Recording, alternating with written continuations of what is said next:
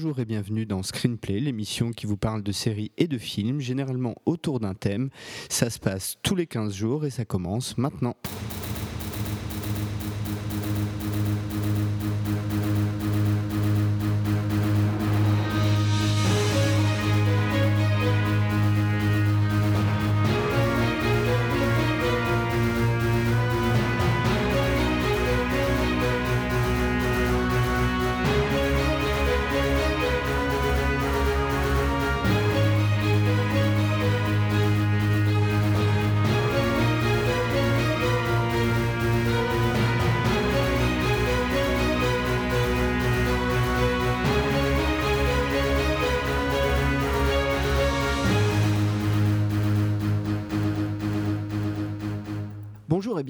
Notre euh, 23e épisode de Screenplay.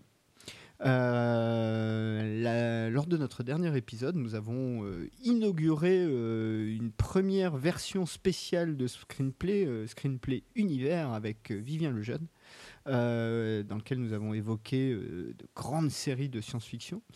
Et euh, pour ce numéro 23, euh, nous inaugurons une autre euh, édition spéciale du, podcast qu'on a décidé d'appeler Screenplay Makers, qui euh, sera consacrée non pas à un thème, mais à une personne, euh, réalisateur, euh, showrunner, mais pourquoi pas euh, scénariste, compositeur de musique de film, euh, voilà.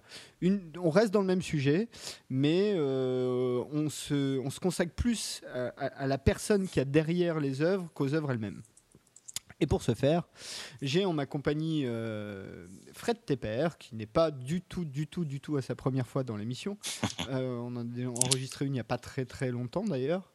Euh, Oh, quoi que ça commence à faire là, quand même. Bah oui, salut Christophe. Euh, ouais, c'était c'était l'émission consacrée au teen movie, si je me trompe pas. Ouais, c'est ça. C'était euh, l'émission, euh, l'émission Don't You Forget About Me, Exactement. qui suit son bonhomme de chemin d'ailleurs, lentement mais sûrement. Et pour ce 23e épisode et ce donc ce premier screenplay makers, nous allons parler d'un réalisateur, un réalisateur qui pour le coup a fait et de la télé et du cinéma, Euh, même si on va probablement un petit peu plus se consacrer à la partie cinéma, euh, en l'occurrence Michael Mann. Et ça tombe bien, puisqu'il a sorti un film cette année, et étant donné qu'il en sort un tous les 2-3 ans à peu près, euh, bah, c'était l'occasion euh, de faire un petit focus sur euh, ce monsieur. Alors, Fred, Michael Ouais. Mann, The Man. The Man, Ah ouais, ouais, The Man. Euh, grand, grand, grand metteur en scène, euh, avec un univers marqué. Euh, c'est euh, c'est l'un de ces rares réalisateurs que, dont, lorsque tu vois un film, tu sais que c'est du Michael Mann. Tu, tu reconnais sa patte. C'est c'est un immense metteur en scène, surtout depuis son chef-d'œuvre en 1995, donc, sur lequel on va revenir, Hit. Même s'il avait déjà fait de, de- de- de grands films avant, rien que son premier film, Le Solitaire, il y avait déjà toute sa, tout son, tout son univers hein, euh, qu'on pouvait retrouver. techniquement est son second en fait. D'accord. Bah écoute, Mais- si tu, je, te laisse. euh, Non, parce qu'en fait, son et voilà, premier je te laisserai film, nous c'est expliquer. un- C'est un, film de télé. Donc, euh, on le met jamais euh, dans ses films, euh, enfin dans sa filmo comme film, film, mais c'est quand même un long métrage, même si c'est un long métrage de télé. C'est un film qui s'appelle The Jericho Mile. Son Tout à premier fait. long métrage de, de- long, long métrage en fait. Ouais, ouais, tout à fait. euh, ouais. Les, les supports devenant de plus en plus flous. Euh, écoute, euh, on va pas trop rentrer dans le détail maintenant parce Ouais. qu'on en est qu'au lancement quand même. Euh, Bien sûr. Mais juste pour euh, donner un petit peu le, le concept de l'émission, donc j'ai dit hein, on va surtout parler de Michael Mann lui-même, même si euh, pour ce faire on a choisi euh, quand même trois films. Alors on a un petit peu volontairement exclu le solitaire, déjà parce que il est pas si simple à trouver que ça. C'est pas c'est pas un film qu'on trouve dans tous les bacs de Fnac. hein, il faut en général le commander. Alors. il est disponible, mais il faut voilà. Alors, je, je m'excuse, maintenant, on le trouve très facilement. Non, mais je veux dire, quand je dis il est pas si simple à trouver que ça, Mm. pardon, je me suis mal exprimé. Je dis pas qu'il est difficile à trouver. Tu peux le commander sur un site type Fnac ou Amazon, c'est pas le problème. ce que je veux dire, c'est que si tu vas dans une Fnac et que tu, tu, ne cherches pas, enfin, il est rarement, moi je l'ai rarement vu dans des bacs comme ça, quoi. Alors c'est parce que tu n'as pas cherché récemment, mais en fait le solitaire vient de ressortir chez Whiteside Video dans une version remasterisée il y a un ou deux mois. Ah bon bah voilà. Avec accompagné d'un bouquin. Voilà. Je l'ai même pas vu, tu vois. Et pourtant, je eh passe ben, du temps dans ce genre d'endroit et je l'ai vu nulle part. Eh ben écoute, euh, peut-être qu'il y en a, il y en a pas beaucoup, mais en tout cas, je te, je te conseille de te précipiter euh, sur euh, un site de, de, vente, de vente en ligne ou, ou dans le magasin le plus proche où tu pourras le trouver, parce que c'est une édition absolument splendide qu'a réussi Whiteside Video. Bon, écoute, en tout cas, je disais un petit peu exclu le solitaire. De toute façon, c'est quand même un film qui porte les germes de, ce, dont on va parler, mais qui reste quand même un petit peu à part. Pour nous consacrer quand même, euh, donc, euh, pour parler de Michael Mann, mais plus précisément pour euh, quand même un petit peu faire un, Je suis désolé, hein, l'introduction va être un peu longue, mais il faut, faut, quand même poser un peu le, le contexte. plus pour les polars urbains de Michael Mann. C'est vraiment l'angle, c'est les polars urbains qui sont sans doute en tout cas, à, mon sens, euh, ceux de ces films dans lesquels euh, il s'exprime le mieux, je trouve. Je, suis entièrement d'accord. Ah oui, moi je suis complètement d'accord. Même si j'adore un film comme Révélation, euh, même si le dernier des Mohicans a des, des, scènes absolument formidables, même si Ali est un, est un film, ou alors un grand film, je ne sais pas, mais un, un bon film en tous les cas sans commune mesure, euh, les polars euh, que Michael Mann a pu réaliser sont les films effectivement où il a exprimé euh, le mieux son univers tant visuel que narratif. Et oui, oui, c'est pour moi sans conteste ses meilleurs films. Et c'est d'autant pas, comment dire, idiot, en tout cas, c'est d'autant plus pertinent que de la même façon, à la télévision, c'est plutôt dans ces environnements-là où il s'est euh, le mieux exprimé, en tout cas, et sans doute le plus aussi. Oui, euh, ouais, ouais, totalement. Donc, euh, Mais d'ailleurs, on, y reviendra, mais quasi toutes les séries auxquelles il a participé sont dans cet univers-là. Ouais, je suis pas très sûr pour le premier Vegas, dont ah. il, est, il est scénariste et créateur. Ouais. Euh, mais j'ai pas vu. Euh, j'avais vu un bout d'épisode il y a très très très longtemps. Donc, euh, Alors moi c'est moi c'est l'une l'une de mes séries préférées. Ah bah, ouais, quand j'étais gamin, c'est les années 70. 1979 bah, Vegas. Ouais, c'est quand j'étais gamin, c'était diffusé dans le cadre de Dimanche Martin sur sur Antenne 2 à l'époque et euh, ouais, euh, j'étais fan de Robert Urich hein, qui interprétait donc Dantana, le détective privé euh, au volant de sa Ford Thunderbird rouge décapotable, avec un téléphone à bord, ce qu'on voyait pas beaucoup à l'époque. Et ouais, j'adorais cette série et avec le temps, bah, j'adore toujours cette série. Alors est-ce que la patte de Michael Mann on la retrouve dans Vegas, j'en suis absolument pas sûr. Alors, il faut dire que. Bon, attends, pardon. Là, on commence déjà à rentrer dans, dans, la, discussion. Donc, les quatre films, euh, il y a quatre films qu'on a un petit peu euh, sélectionnés euh, pour, pour, ce, pour ce Screenplay Maker, numéro 1. c'est donc Hit, qui date de 1995, si je dis pas de bêtises. C'est ça. Collatéral, qui date de 2004. Hmm Miami Vice de 2006 et Black Hat qui date de 2015, donc qui date de cette année, euh, qui, euh, disons-le tout de suite, est un énorme échec commercial, mm. euh, d'ores et déjà, qui est peut-être resté deux semaines à l'affiche un peu partout où il est sorti, qui a de très très mauvaises critiques, et pourtant. Donc, je te propose que sur ce et pourtant, on, on, laisse trois points de suspension et on attaque tout de suite avec notre spécial Michael Mann.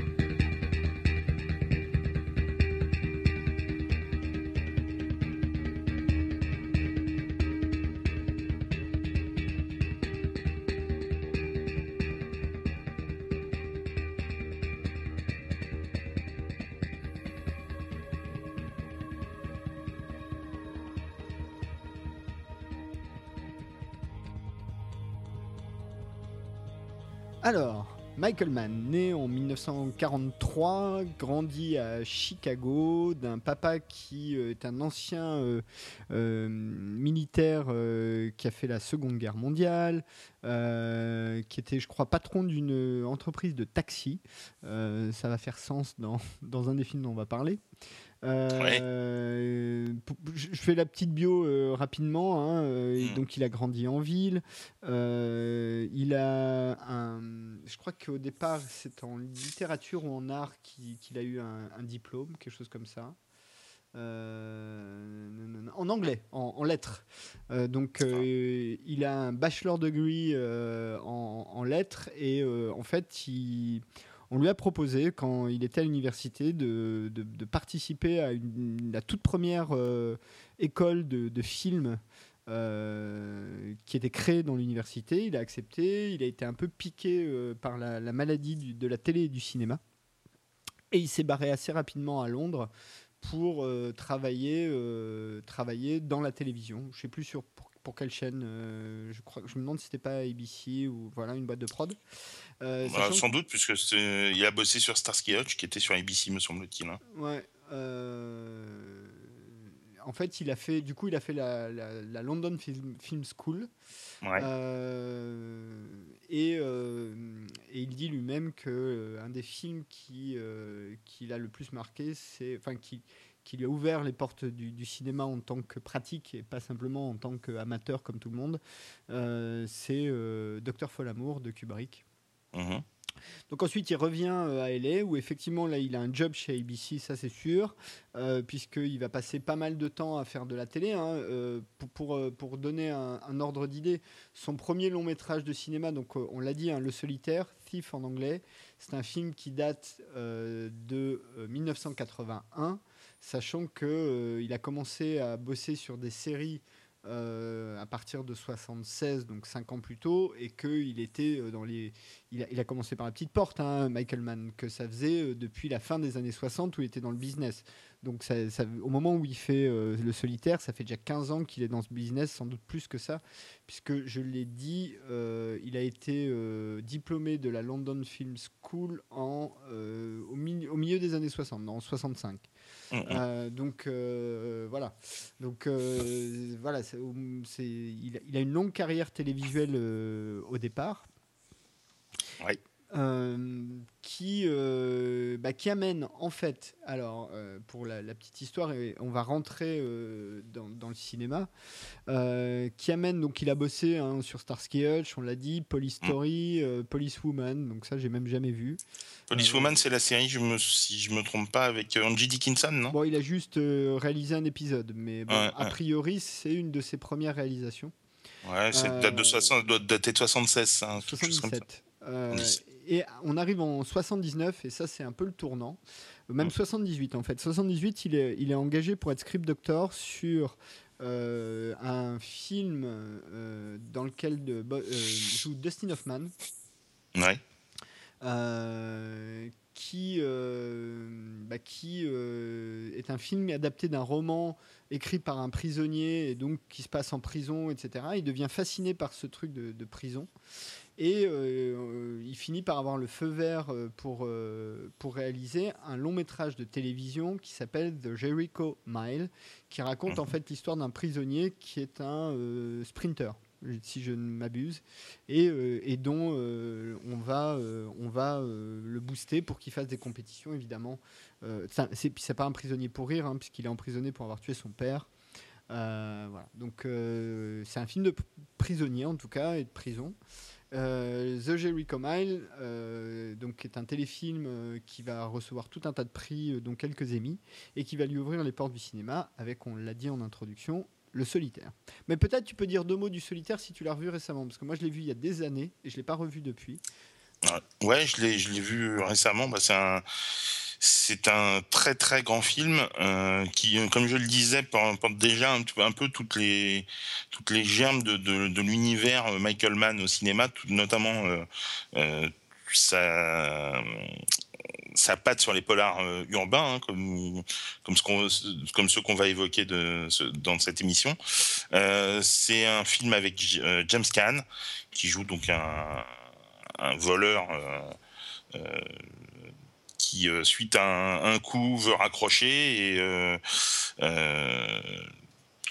qui vraiment réalise une performance exceptionnelle. Il est vraiment excellent.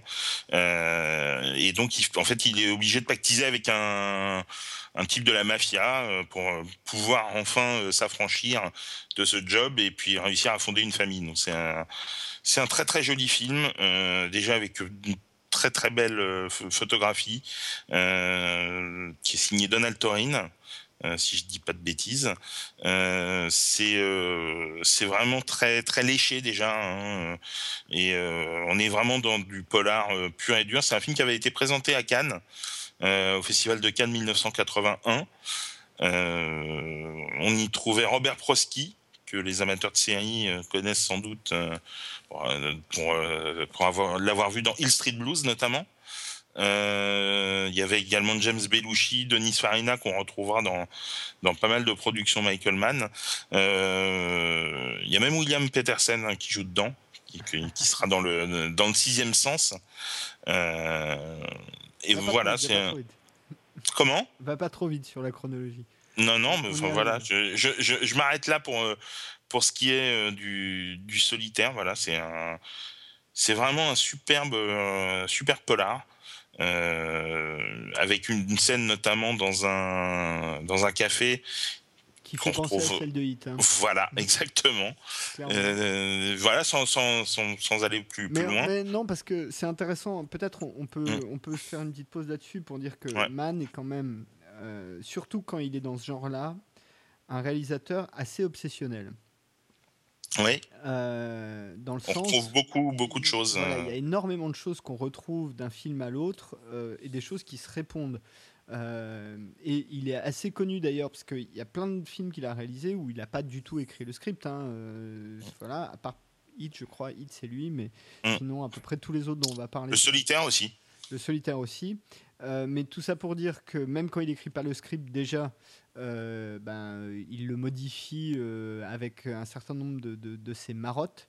Euh, qu'il a une, une, aussi sur ce genre-là une, une, grande proportion à ne pas utiliser la musique que des grands compositeurs composent pour lui, ce qui a tendance à beaucoup les énerver, surtout celui de Black Hat qui s'en est, qui s'en est répandu assez publiquement. Et c'est pas le premier. Hein. Euh, dans Hit, c'est pareil. Euh, dans, enfin, il y a tout un tas de films comme ça, ou, ou dans Collatéral, ou où, euh, bah, Collatéral, il y a plein de moments où il n'y a pas de musique du tout. voilà. donc, le solitaire, bon, polar urbain, on l'a dit. Après ça, il, il réalise. alors, entre le solitaire et Hit, qui sera le premier film sur lequel on va s'arrêter, il va réaliser La Forteresse Noire. Alors, moi, c'est un film que j'aime bien. Euh, mais c'est pas un grand film, quoi. Pour être honnête, la je, ne l'ai pas vu. Bah, c'est un film fantastique euh, avec des nazis, tout ça, euh, mhm. qui sont confrontés à un mal plus grand que le leur. mais bon, c'est pas un chef-d'œuvre. Ah, c'est pas, pas considéré en tous les cas lorsqu'on parle de Michael Mann comme étant l'un de ses plus grands films, c'est sûr. Eh ben, même sans l'avoir vu, on peut le dire. Et, même, euh, j'ai vu récemment un documentaire sur lui, bon, un documentaire de 30 minutes. C'est un mhm. film qui n'évoque quasiment jamais, voire pas du tout dans le documentaire. Donc je pense que c'est un peu un de ses films honteux.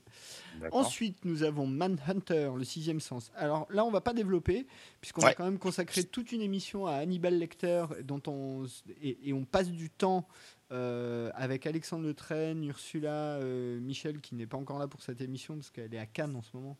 Euh, La chanceuse. Et, et Alexandre et Vivien le jeune ou non il y avait peut-être pas Vivien du tout d'ailleurs je dis des conneries.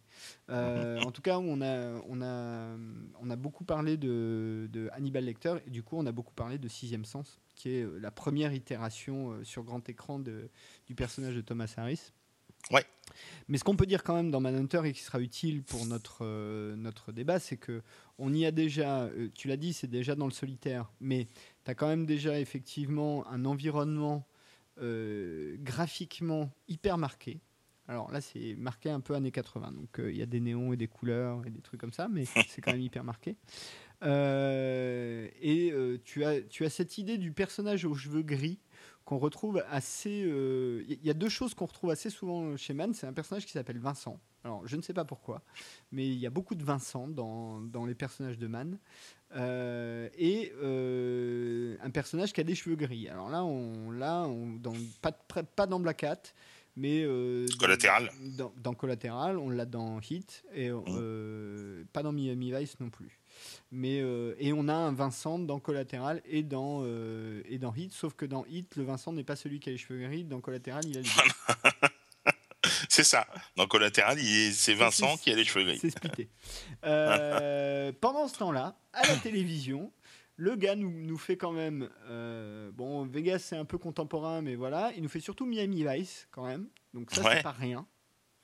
C'est le moins qu'on puisse dire. Euh, donc il est, donc il, est pas du tout le, créateur hein, de la série, hein, un peu contrairement à la légende, mais il en est un des producteurs. Euh, il a écrit un épisode, enfin un, des EP, un des exécutifs producteurs, donc ça veut dire une des personnes dont la patte euh, se ressent dans le show, sachant que, euh, encore une fois, on surestime sans doute beaucoup l'input de Michael Mann sur Miami Vice. Surtout, je, crois, si je ne me trompe pas, qu'il a travaillé que sur la première saison. Mm, mm. il s'est barré au bout de la première saison. Donc, voilà, c'est ça. Et il a dû réaliser peut-être un épisode aussi, non? Oui. Il n'a pas réalisé celui avec Phil Collins, c'est pas lui qui. Je ne sais dis pas. Des je dis peut-être des bêtises, hein, mais euh, il me semble. je vais te dire ça tout de suite. Il me semble qu'il a réalisé un épisode, en tous les cas. Euh, Et en tout cas, son... sa patte. C'est un double euh, épisode déjà. Ouais. Ah, c'est peut-être le retour de Calderon alors qu'il a, réalisé. Ça s'appelle The Golden Triangle.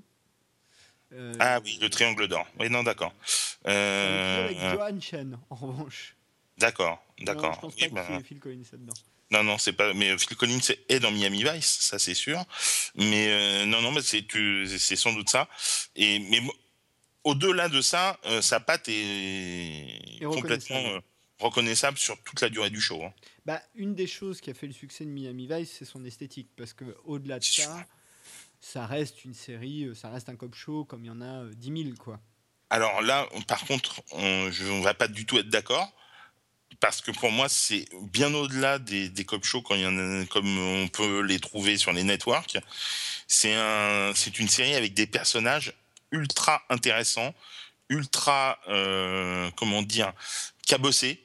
C'est pas, c'est pas une série euh, avec des, personnages euh, au trait euh, reconnaissable entre mille quoi. Vraiment le personnage de Sonic Rocket est très très fouillé très sombre. Celui de Tubbs l'est également.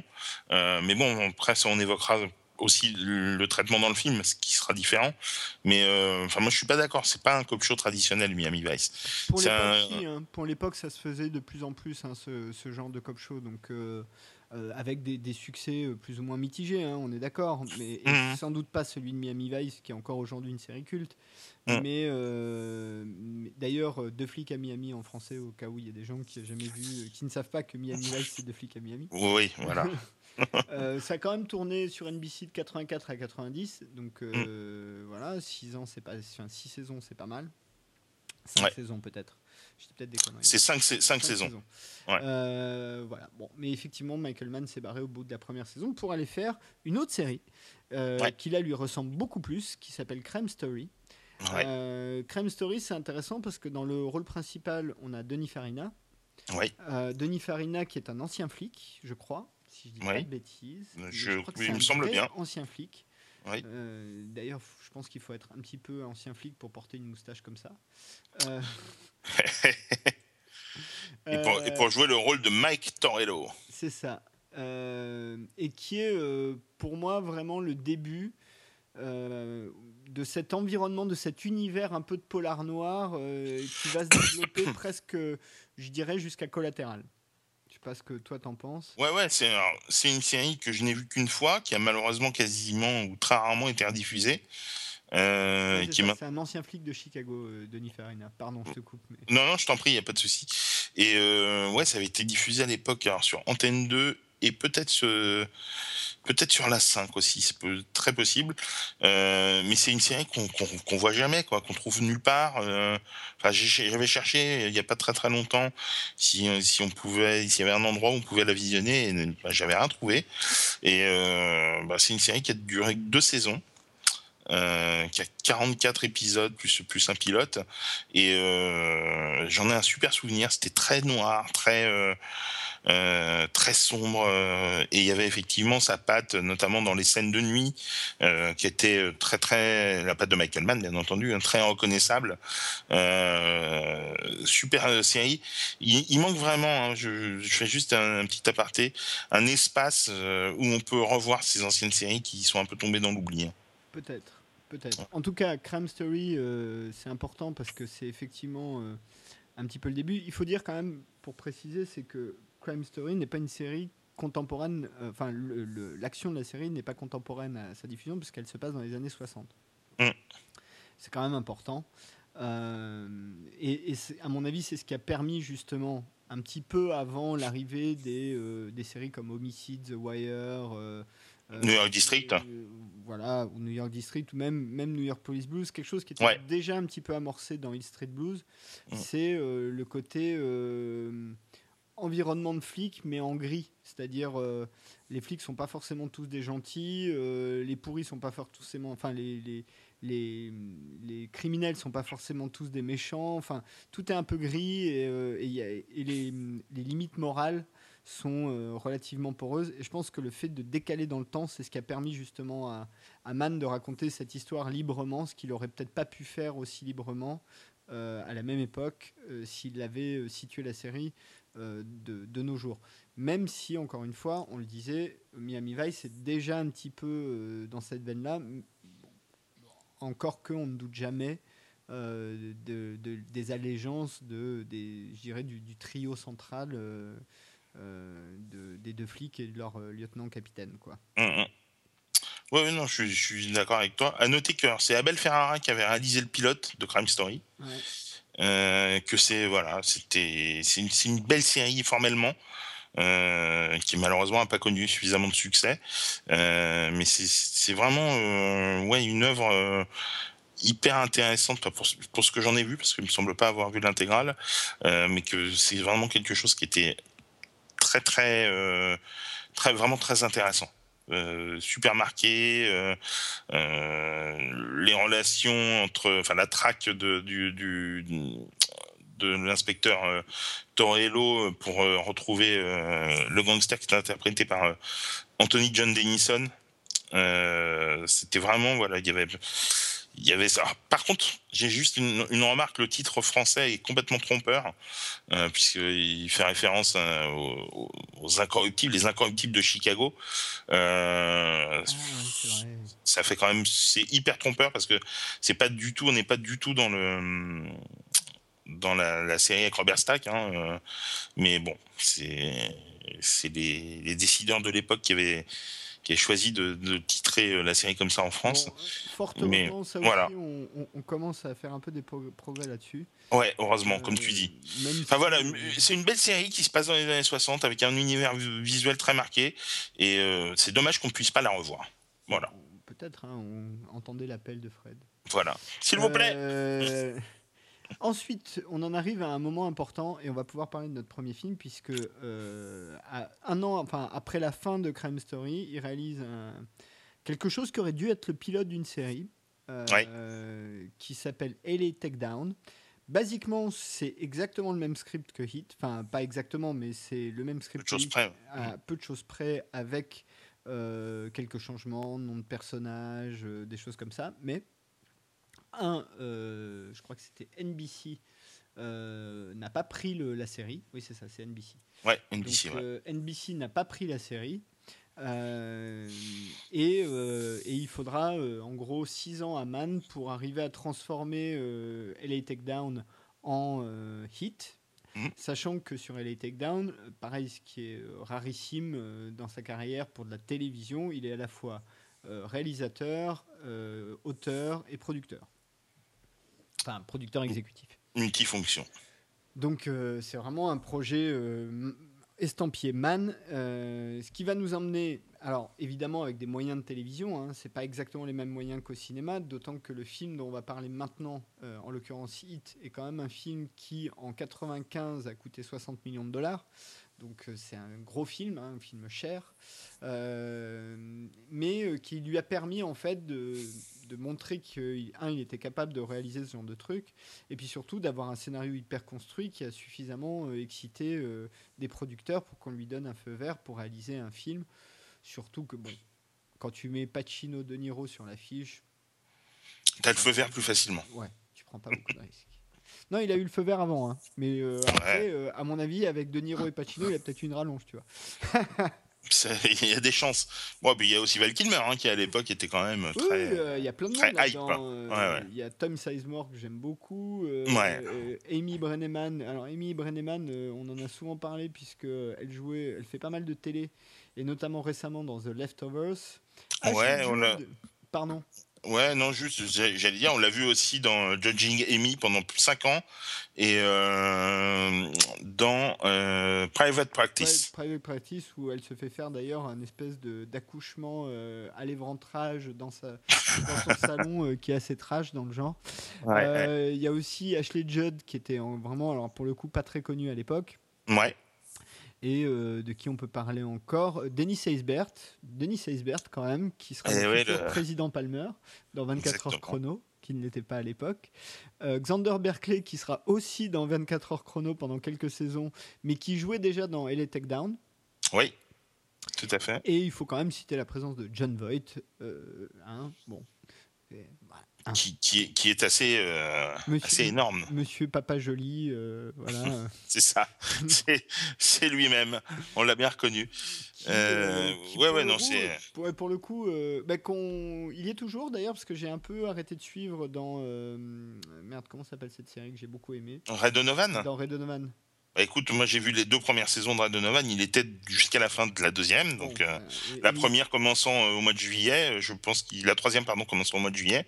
Je pense qu'il y sera encore. ouais. bah, alors, disons quand même de John Voight dans Red Donovan qu'il est excellent. Il n'y a aucun doute là-dessus. Il est top niveau. Ouais, mais il pue quand même l'acteur incontrôlable pour tous les mecs qui sont derrière la caméra quand même. Oui, tu sens que le mec, de temps en temps, il part dans des trucs euh, complètement dingues, pas du tout prévus, pas du tout travaillés, et que les autres doivent ramer derrière pour ouais, je, peux- je pense, je pense que c'est un, un chantre de l'improvisation. Euh, Je sais pas, mais il y a des scènes, tu dis, euh, c'est intravaillable. Enfin, t'es obligé de. Enfin, le, mec, surtout qui joue le rôle quand même d'un gros taré. Ah, Après, c'est peut-être vraiment tellement bien joué qu'il nous donne cette impression-là, mais il, il est, il est excellent dans Red Donovan. Il faut vraiment regarder cette série qui est hyper intéressante. Ah, c'est un mec de la génération du nouvel Hollywood, hein, beaucoup de Ouais, ouais. drogue, beaucoup d'hallucinogènes, beaucoup de On- tout ça. Enfin, On est d'accord, pas sûr qu'il ait tout arrêté. ça laisse des traces. En tout cas, ça laisse des traces. Bah non, euh, regarde, Martin Sheen, il s'en sort plutôt pas mal. Ouais, enfin, il se retrouve sur Grace et Frankie, hein, donc. euh, Oui, pour- Bon, on va pas digresser plus que ça. Mais pour revenir sur la distribution de Hit, il y a, il y a d'autres comédiens très connus hein, dedans, même s'ils ont des petits rôles. Il y a William Fichtner qui est, dedans. Il y a, il y a Danny. Trejo. Ah oui, alors Danny Trejo, c'est rigolo, d'autant que lui, il a vraiment été tolard. Il y a Hank Azaria. Alors lui, je sais plus qui, qu'est-ce qu'il joue en Casaria. Hank Azaria, il joue le rôle de Alan Marciano. C'est plus une, euh, un petit, une petite apparition. hein. Il n'a pas un grand, grand rôle. Parce qu'il y a Nathalie Portman qui C'est ce joue- que j'allais dire. voilà, qui joue, Qui la fille de Pacino. de- en belle-fille. La belle-fille. Exactement, la belle-fille de Pacino. La belle-fille euh, de, de Pacino. Et euh, il y a Kevin Gage aussi. Alors, c'est un acteur, vous, le nom vous dit rien, mais vous avez déjà vu sa gueule, qui joue le rôle de Wayne Grow. euh, qui lui aussi a fait de la tôle en vrai. Il y a plein de gens qui ont fait de la tôle en vrai là-dedans. Je écoute, ça, qu'il y a- il y a même ça Denis Farina qui apparaît à un moment donné, je me demande. Il n'y a pas de. Ah, dans Hit, je sais plus. Pas sûr. Hmm. En tout cas, il a été dans pas mal de films de, de Man, ça c'est- clair. Dans Je crois pas qu'il soit dans Hit. Ok, donc pour euh, résumer euh, Hit quand même, euh, Ouais. basiquement, euh, Hit ça raconte en parallèle Mhm. l'histoire d'un gang de, de braqueurs euh, hyper pro, mais vraiment hyper hyper pro, euh, qui sont euh, qui sont leadés par un monsieur qui s'appelle Neil McCauley. Euh, Neil McCauley étant un braqueur qui a vraiment existé, et ce n'était pas le nom du personnage dans LA Takedown. Hein, dans LA Takedown, il s'appelait euh, Patrick McLaren. voilà. donc dans son groupe, c'est vraiment un groupe hyper pro. et un jour, il vole, je sais plus si c'est des trucs d'assurance ou des bons porteurs. Euh, c'est des bons au porteur, me semble-t-il. C'est des bons au porteur, mais un type qu'il fallait pas, en gros, et ils doivent lui trouver du pognon pour le rembourser. Enfin, c'est une histoire un peu compliquée. Ils doivent organiser un braquage à la dernière minute, sachant qu'ils que euh, ils n'ont pas les hommes pour, donc ils sont obligés de prendre des hommes euh, qui connaissent moins bien. Ça, c'est un côté. Sachant que le cœur de, du groupe, hein, qui est composé donc de, du personnage de de, Niro. Robert De Niro qui a le rôle vraiment principal, enfin un des deux rôles principaux, Val Kilmer et Tom mm. Sizemore. Euh, ce trio-là qui est euh, John Voight euh, d'une manière un petit peu plus extérieure, mais donc ce trio-là est vraiment central, fonctionne vraiment comme une famille. Enfin vraiment, tu en parleras dans le magazine, c'est ce même genre de concept. Mm-hmm. À tel point que Robert De Niro, de temps en temps, se comporte presque comme le père de Val Kilmer. Euh, pendant une partie du film, ouais. Ouais, ouais. Euh, voire même le et, du coup le presque beau-père de Ashley Judd. Il y a une scène comme ça, euh, voilà. Donc, dans le motel. exactement. Mm. Quand il découvre qu'elle le trompe. Mm.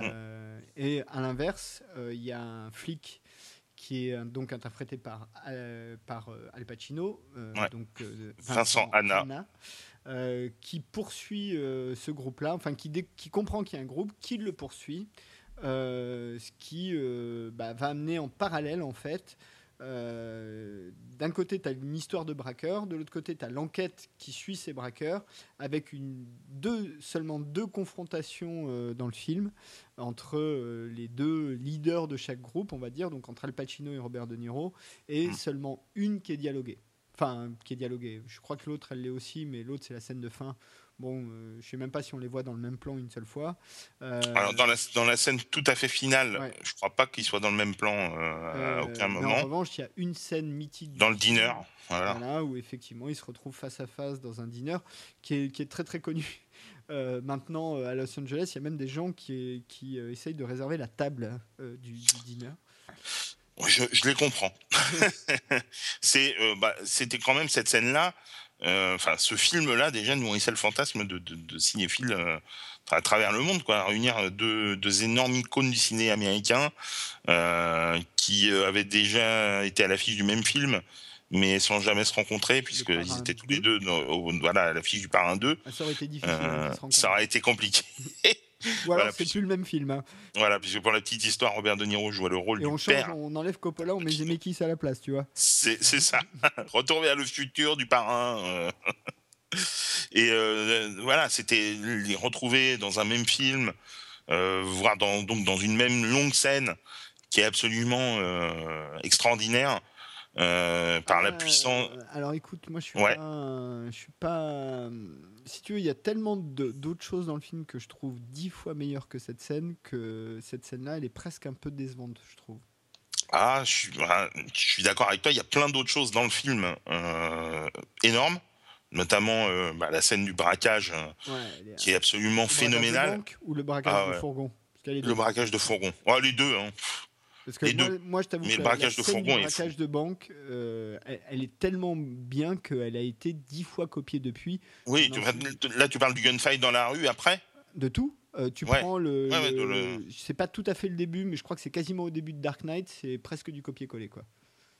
Ouais, c'est pas, pas faux ça, ouais. Mm. Sauf qu'à la place de, de, de, Robert De Niro, euh, t'as le Joker, mais euh, euh, si tu veux. Mais en gros, c'est vraiment la scène, elle est, mais elle se ressemble, mais d'une force, c'est incroyable. Et il y en a eu plein depuis d'ailleurs. Oui, oui, mais de toute façon, Hit, c'est un film qui a, qui a été copié, pompé, sans jamais être égalé. Quoi. C'est, c'est, enfin, pour moi, c'est l'un des plus grands films de l'histoire du cinéma. C'est le genre de film comme celui dont je parlerai dans la partie magazine. Euh, je tombe dessus sans, sans savoir qu'il va être diffusé. Il peut se passer n'importe quoi, je ne pourrais pas zapper. Quoi. C'est, euh, je reste scotché euh, constamment. Alors, ce qu'il faut dire de Hit par rapport au sujet de l'émission, c'est que il y, a quand même deux trois choses quand même. C'est que un, il y a une vraie mise en scène de l'environnement urbain.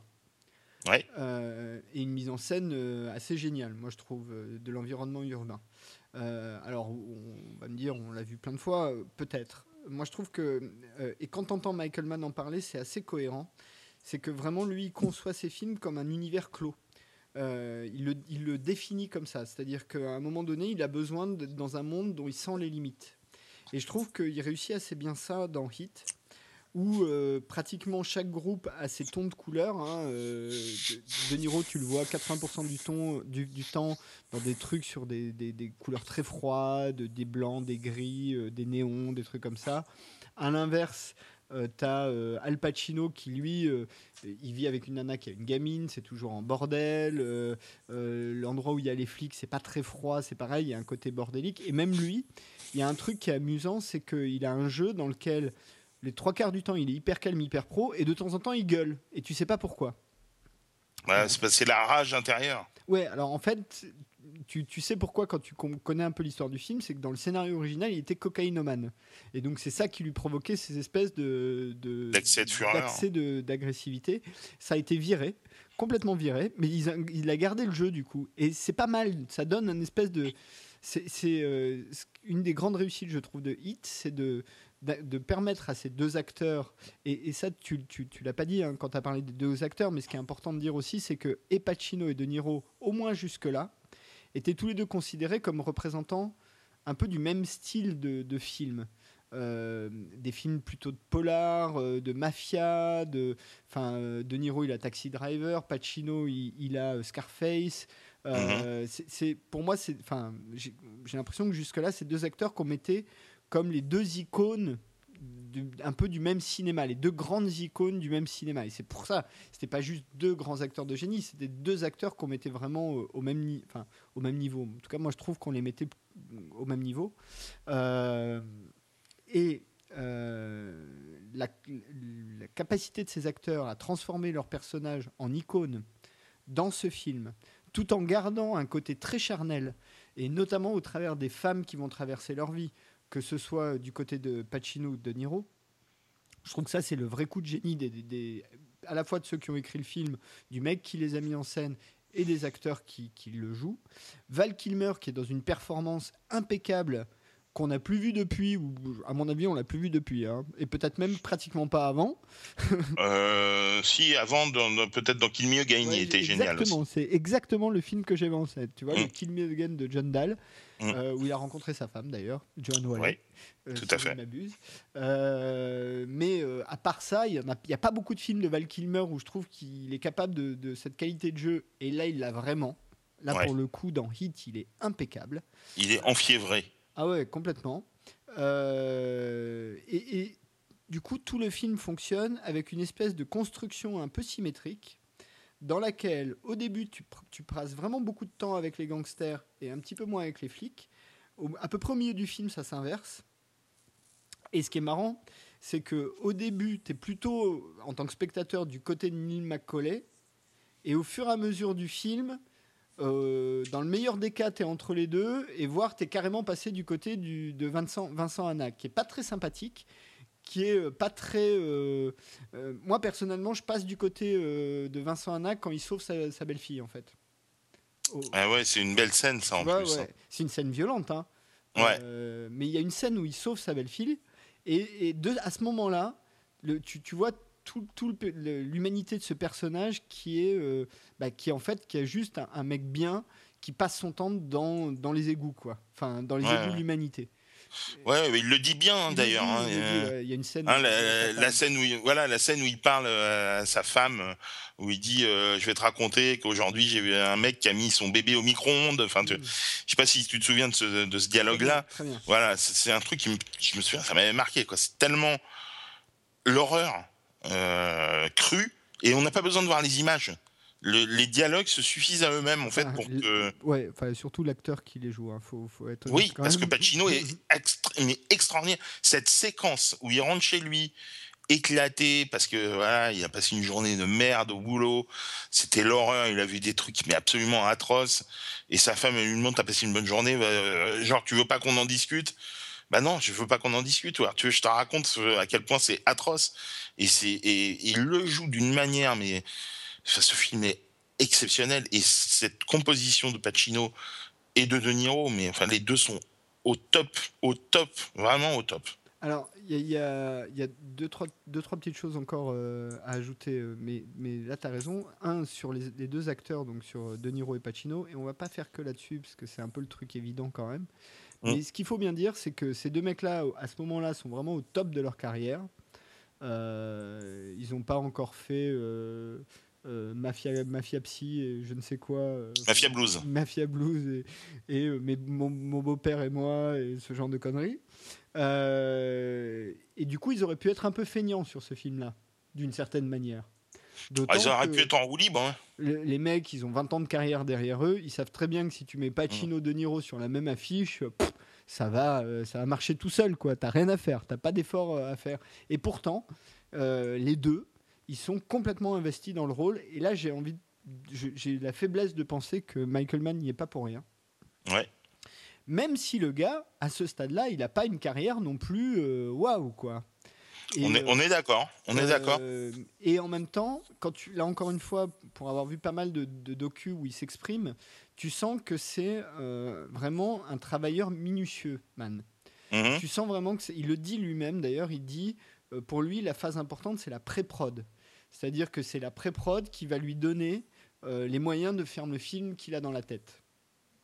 Et du coup, il oblige ses acteurs à aller faire des stages dans tout et n'importe quoi pour, euh, pour incarner euh, leur personnage. Donc je suppose que De Niro a été passé quelques jours dans une tôle pour avoir une idée de ce que c'est d'être dans la tôle, euh, que Pacino a sans doute passé du temps avec des flics, que, enfin, que Jamie Foxx a conduit des taxis ou des trucs comme ça. J'en sais rien, mais je, pense que voilà, ils ont, ses acteurs.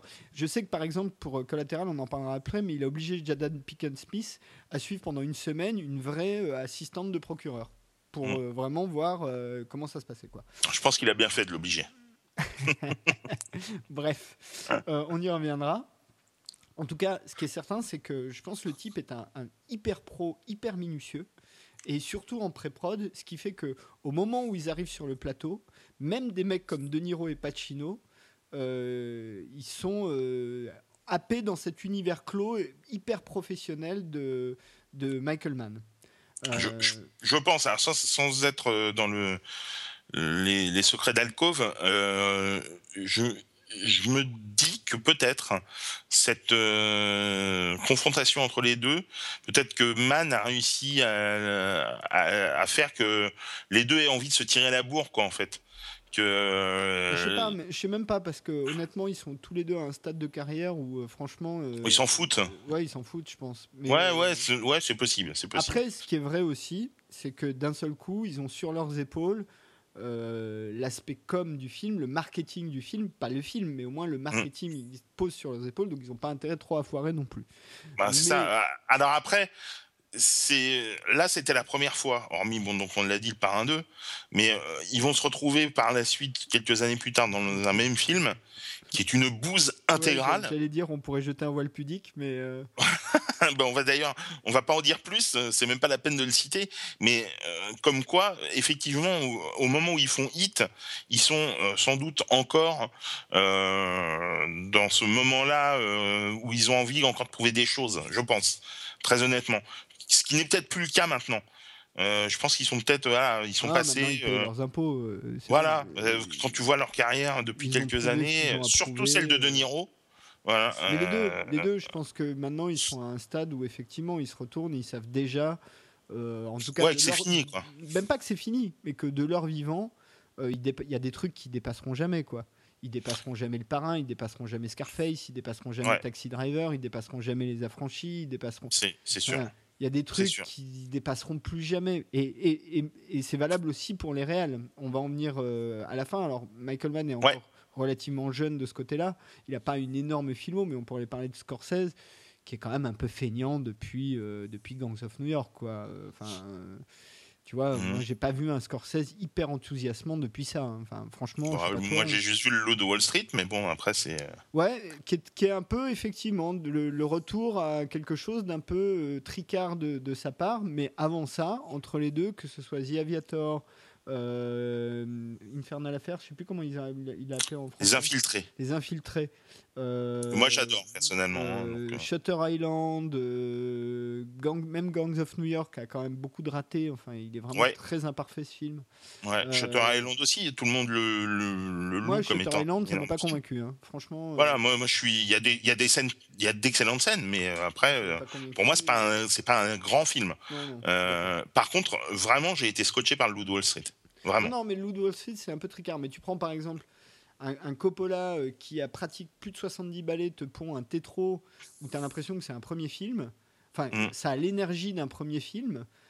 Euh, bon, pff, euh, tu sens ceux qui ont encore des. Enfin, pas qui ont encore des trucs à dire, mais ceux qui ont encore envie de dire des trucs et ceux qui, de temps en temps, bon, voilà, ils font un peu leur diva ou Ouais, en fait, ouais, mais enfin, ils font des films parce que dedans, il y a- ils ont une scène à faire, mais le reste, ils s'en foutent un peu. Et, euh, oui, non, mais c'est, enfin, quand tu vois effectivement euh, euh, ce que font De Niro et Pacino maintenant, tu te dis putain, c'est. Ils sont passés de l'autre côté là, parce que. Oui, mais, parce qu'ils- mais, mais même Harrison Ford, enfin, pour prendre Ah, gens de la tout- même mais- génération, euh, Mais complètement, complètement. Euh, mais tu te demandes comment ils peuvent se retrouver sur certains projets. Quoi. C'est hallucinant. bientôt. euh, Oui, oui. Euh, Ouais. euh, Est-ce que ça va pas être juste du fan service Bon, enfin là, on, on va, on va dévier, mais euh, De toute façon, ce sera du fan service. Voilà. pour ça que ce sera bon. voilà. On s'en Oui. fout. Moi, j'ai rien contre le fan service. hein. Mais non, mais moi non plus. Mais ça dépend après. ça. Je- bon, enfin, là, on est en train de, de, de trop digresser. Donc, euh, revenir allez, à Michael Mann et, Voilà. et à Hit, et on va pas passer trop de temps là-dessus parce qu'effectivement on Ouais. va encore faire une émission hyper trop longue. Euh, pour conclure sur Hit, c'est sans doute le premier film de Mann vraiment où je, enfin pour moi, il y, a une- il y a cette absolue cohérence entre l'histoire que tu racontes, l'environnement dans lequel elle se déroule, la mise en scène qui va avec, le jeu des comédiens qui va avec, et en même temps le début de tout un tas d'expérimentations visuelles qu'on voyait déjà dans son tout début de carrière, Mm. qui sont un peu perdus dans le dernier des Mohicans, dans La Forteresse Noire, je trouve. Enfin, ça, me- ça c'est moins évident pour moi. Mhm. Euh, et qu'il a vraiment. euh, je trouve que Hit, c'est le début d'une personnalité qu'on va retrouver dans les trois autres films dont on va parler euh, tout de suite. Je sais Ouais. pas si tu es d'accord avec ça. je suis, je suis complètement d'accord. On va retrouver euh, notamment cette lumière bleue qu'on voit très très souvent, ce, cette photographie un peu métallique. Qu'on- qui est un peu sa marque de fabrique aussi, euh, même si c'est pas lui qui, est- qui fait la photo de ses films, hein, mais euh, euh, c'est c'est Alors, sa patte, quoi. Ça dépend. Ça, ça lui arrive. hein. Ça lui arrive. Oui, oui, oui, mais c'est pas Par que lui. Il a, il a euh, des, des chefs-op des chefs aussi. Donc, voilà, euh, oui, mais par exemple, sur. euh, c'est un film dont on parlera pas, mais sur Révélation, où Ouais. t'as encore un mec avec des cheveux gris. Enfin bref. c'est vrai, c'est vrai, j'avais Euh, pas percuté. Euh, non, mais c'est pas. Je, je dis pas que des conneries. Euh, mais dans Révélation, c'est par exemple lui, il dit qu'il a, qu'il a lui-même shooté pratiquement tous les close-ups sur euh, Russell Crowe. D'accord. Vraiment. Il y a un truc qu'il a vu. Enfin voilà. Bref. Écoute, je te propose qu'on passe tout de suite à Collatéral.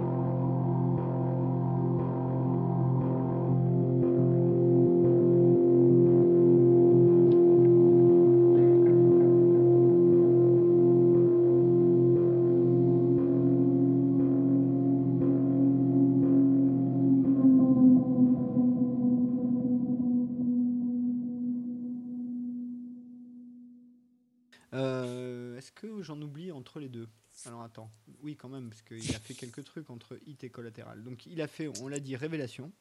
Donc Révélation, pour le résumer euh, assez vite, c'est un, c'est un, on va dire plutôt un thriller, mais encore, euh, disons, c'est un film euh, qui parle d'un, d'un journaliste interprété encore par Al Pacino, qui enquête en fait sur la nocivité du tabac. Et qui va trouver un mec de l'industrie du tabac qui est d'accord pour parler en fait, ce qui est impossible puisqu'il y a une vraie omerta euh, sur euh, l'industrie du, du, tabac. Euh, je crois que c'est tiré d'une histoire vraie, hein, si je dis pas de bêtises. et donc dans les rôles titres, nous avons Al Pacino dans le rôle de Lowell Bergman et Russell Crowe dans le rôle de Jeffrey Wingand.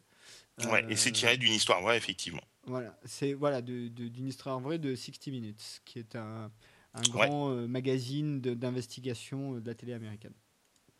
Puis ensuite, il a fait Ali. Euh, donc Ali, c'est très simple, hein, c'est le biopic de Mohamed Ali ou Cassius Clay, grand boxeur s'il en est, avec Will Smith dans le rôle titre.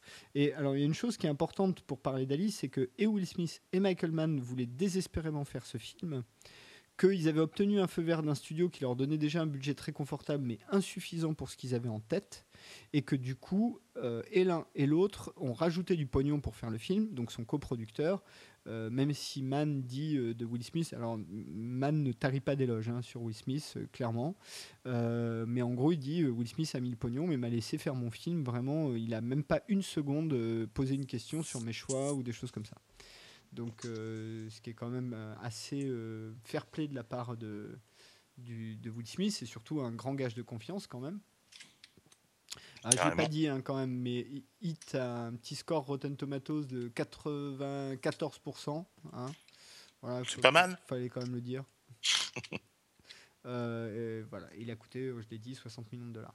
Donc Ali, grand film, hein, il a eu des, il a eu des, je crois même qu'il y a eu un Oscar ou deux pour Ali.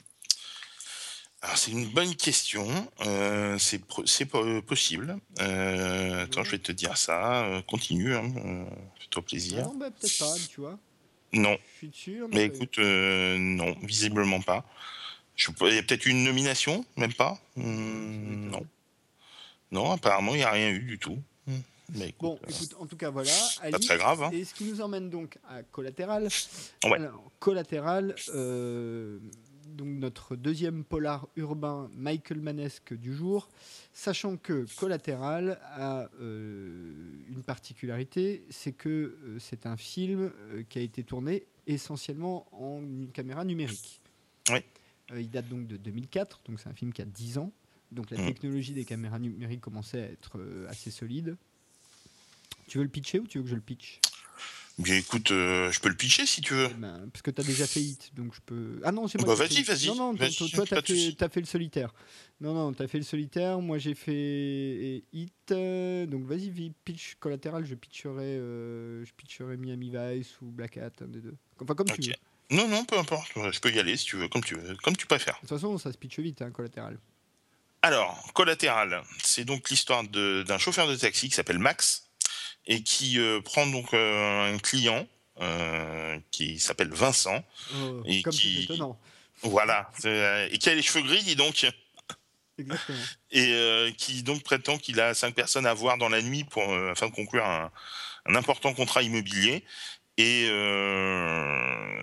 bah, on va vite s'apercevoir qu'en fait, le contrat que Vincent doit euh, conclure, c'est de, de, tuer, puisque de tuer donc euh, ces cinq personnes, puisque en fait Vincent est un tueur à gages et qui se sert donc de, de Max, donc de ce chauffeur de taxi, euh, comme de son chauffeur pour pour effectuer ses, ses forfaits. Et donc bah, il y a une poursuite qui commence à se à se dérouler, hein, puisque dès le premier meurtre, il commence à être poursuivi par la police et tout au long en fait de leur euh, de leur de leur soirée, de leur nuit, les deux hommes vont apprendre donc à, se connaître, à, discuter euh, l'un avec l'autre, euh, bien qu'à chaque fois, voilà, ça, ça va être entrecoupé de ces de ces rencontres avec les cibles de Vincent. Alors, sachant qu'il faut quand même dire aussi, il y a un, troisième personnage qu'il faut nommer, c'est donc le personnage de Jada Pinkett Smith, qui est donc le personnage de Annie, Farrell, mm. qui est donc une, une, une procureure, quoi, hein, en, gros. Assistant du procureur, ouais, procureur, non, t'as raison. Euh, ouais, oui, procureur. Et il faut dire quand même que dans le film, il y a aussi Mark Ruffalo et. c'est pas Ethan Hawke? Non, c'est pas Ethan.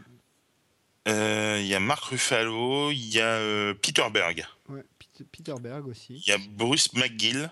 Hmm. Il y a Javier Bardem. Ça, je ne m'en rappelais pas. Et alors même, pareil, c'est juste un caméo. Euh, il y a ah. Jason Statham. Oui, alors Jason Statham. On en parlera du caméo de Jason Statham, parce que là, c'est vraiment un caméo. Javier Bardem, c'est celui qui engage Tom Cruise. Ouais, c'est Félix.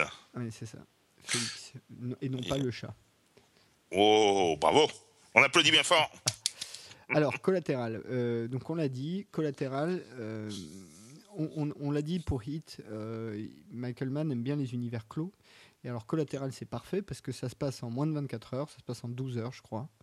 alors, il y a un site où on peut retrouver les différentes indications de temps sur le film. voilà, ça se passe en une nuit, dans une ville. Euh, et, Mann dit lui-même de, ce film que le choix de faire ce film euh, est lié au fait que euh, après Ali, il voulait faire vraiment un truc léger, quoi. Et là, il filme en numérique, donc caméra légère, ce qui lui permet d'aller filmer dans des endroits absolument improbables et surtout avec très peu de lumière, puisque le numérique prend mieux la lumière que la pédoche. Donc euh, ça lui a permis de, vraiment faire cet environnement urbain de nuit euh, qu'on retrouvera beaucoup, euh, notamment dans le dernier film dont on parle aujourd'hui.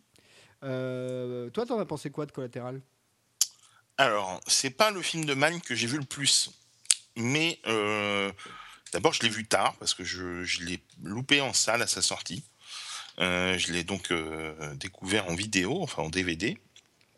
Et euh, bah, j'ai regretté de ne pas l'avoir vu en salle du coup. Parce que euh, formellement, c'est extraordinaire. Parce que je trouve que le duo euh, Jamie Foxx-Tom Cruise fonctionne à merveille. Parce qu'il y a une scène, notamment, même s'il y en a plusieurs, mais il y a une scène qui se passe dans la boîte de nuit, donc où il y a un gunfight. Voilà, où il y a un gunfight comme seul Michael Mann, j'ai envie de dire, c'est les filmer un gunfight homérique qui se passe dans une boîte de nuit. Alors, pardon, je, te, je t'interromps parce que c'est un truc qui pourrait être relativement valable, euh, quoi qu'on en dise, encore que sur Blackout, Black ça, se discute, pardon, euh, mm. hacker en français.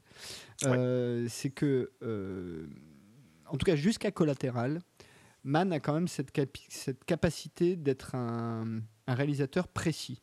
Quand tu vois le, le, le, braquage de banque et la poursuite qui suit dans Hit, c'est hyper lisible tout le temps. Il n'y a aucun moment où tu as l'impression d'une Shaki Cam pourrie ou de. Voilà.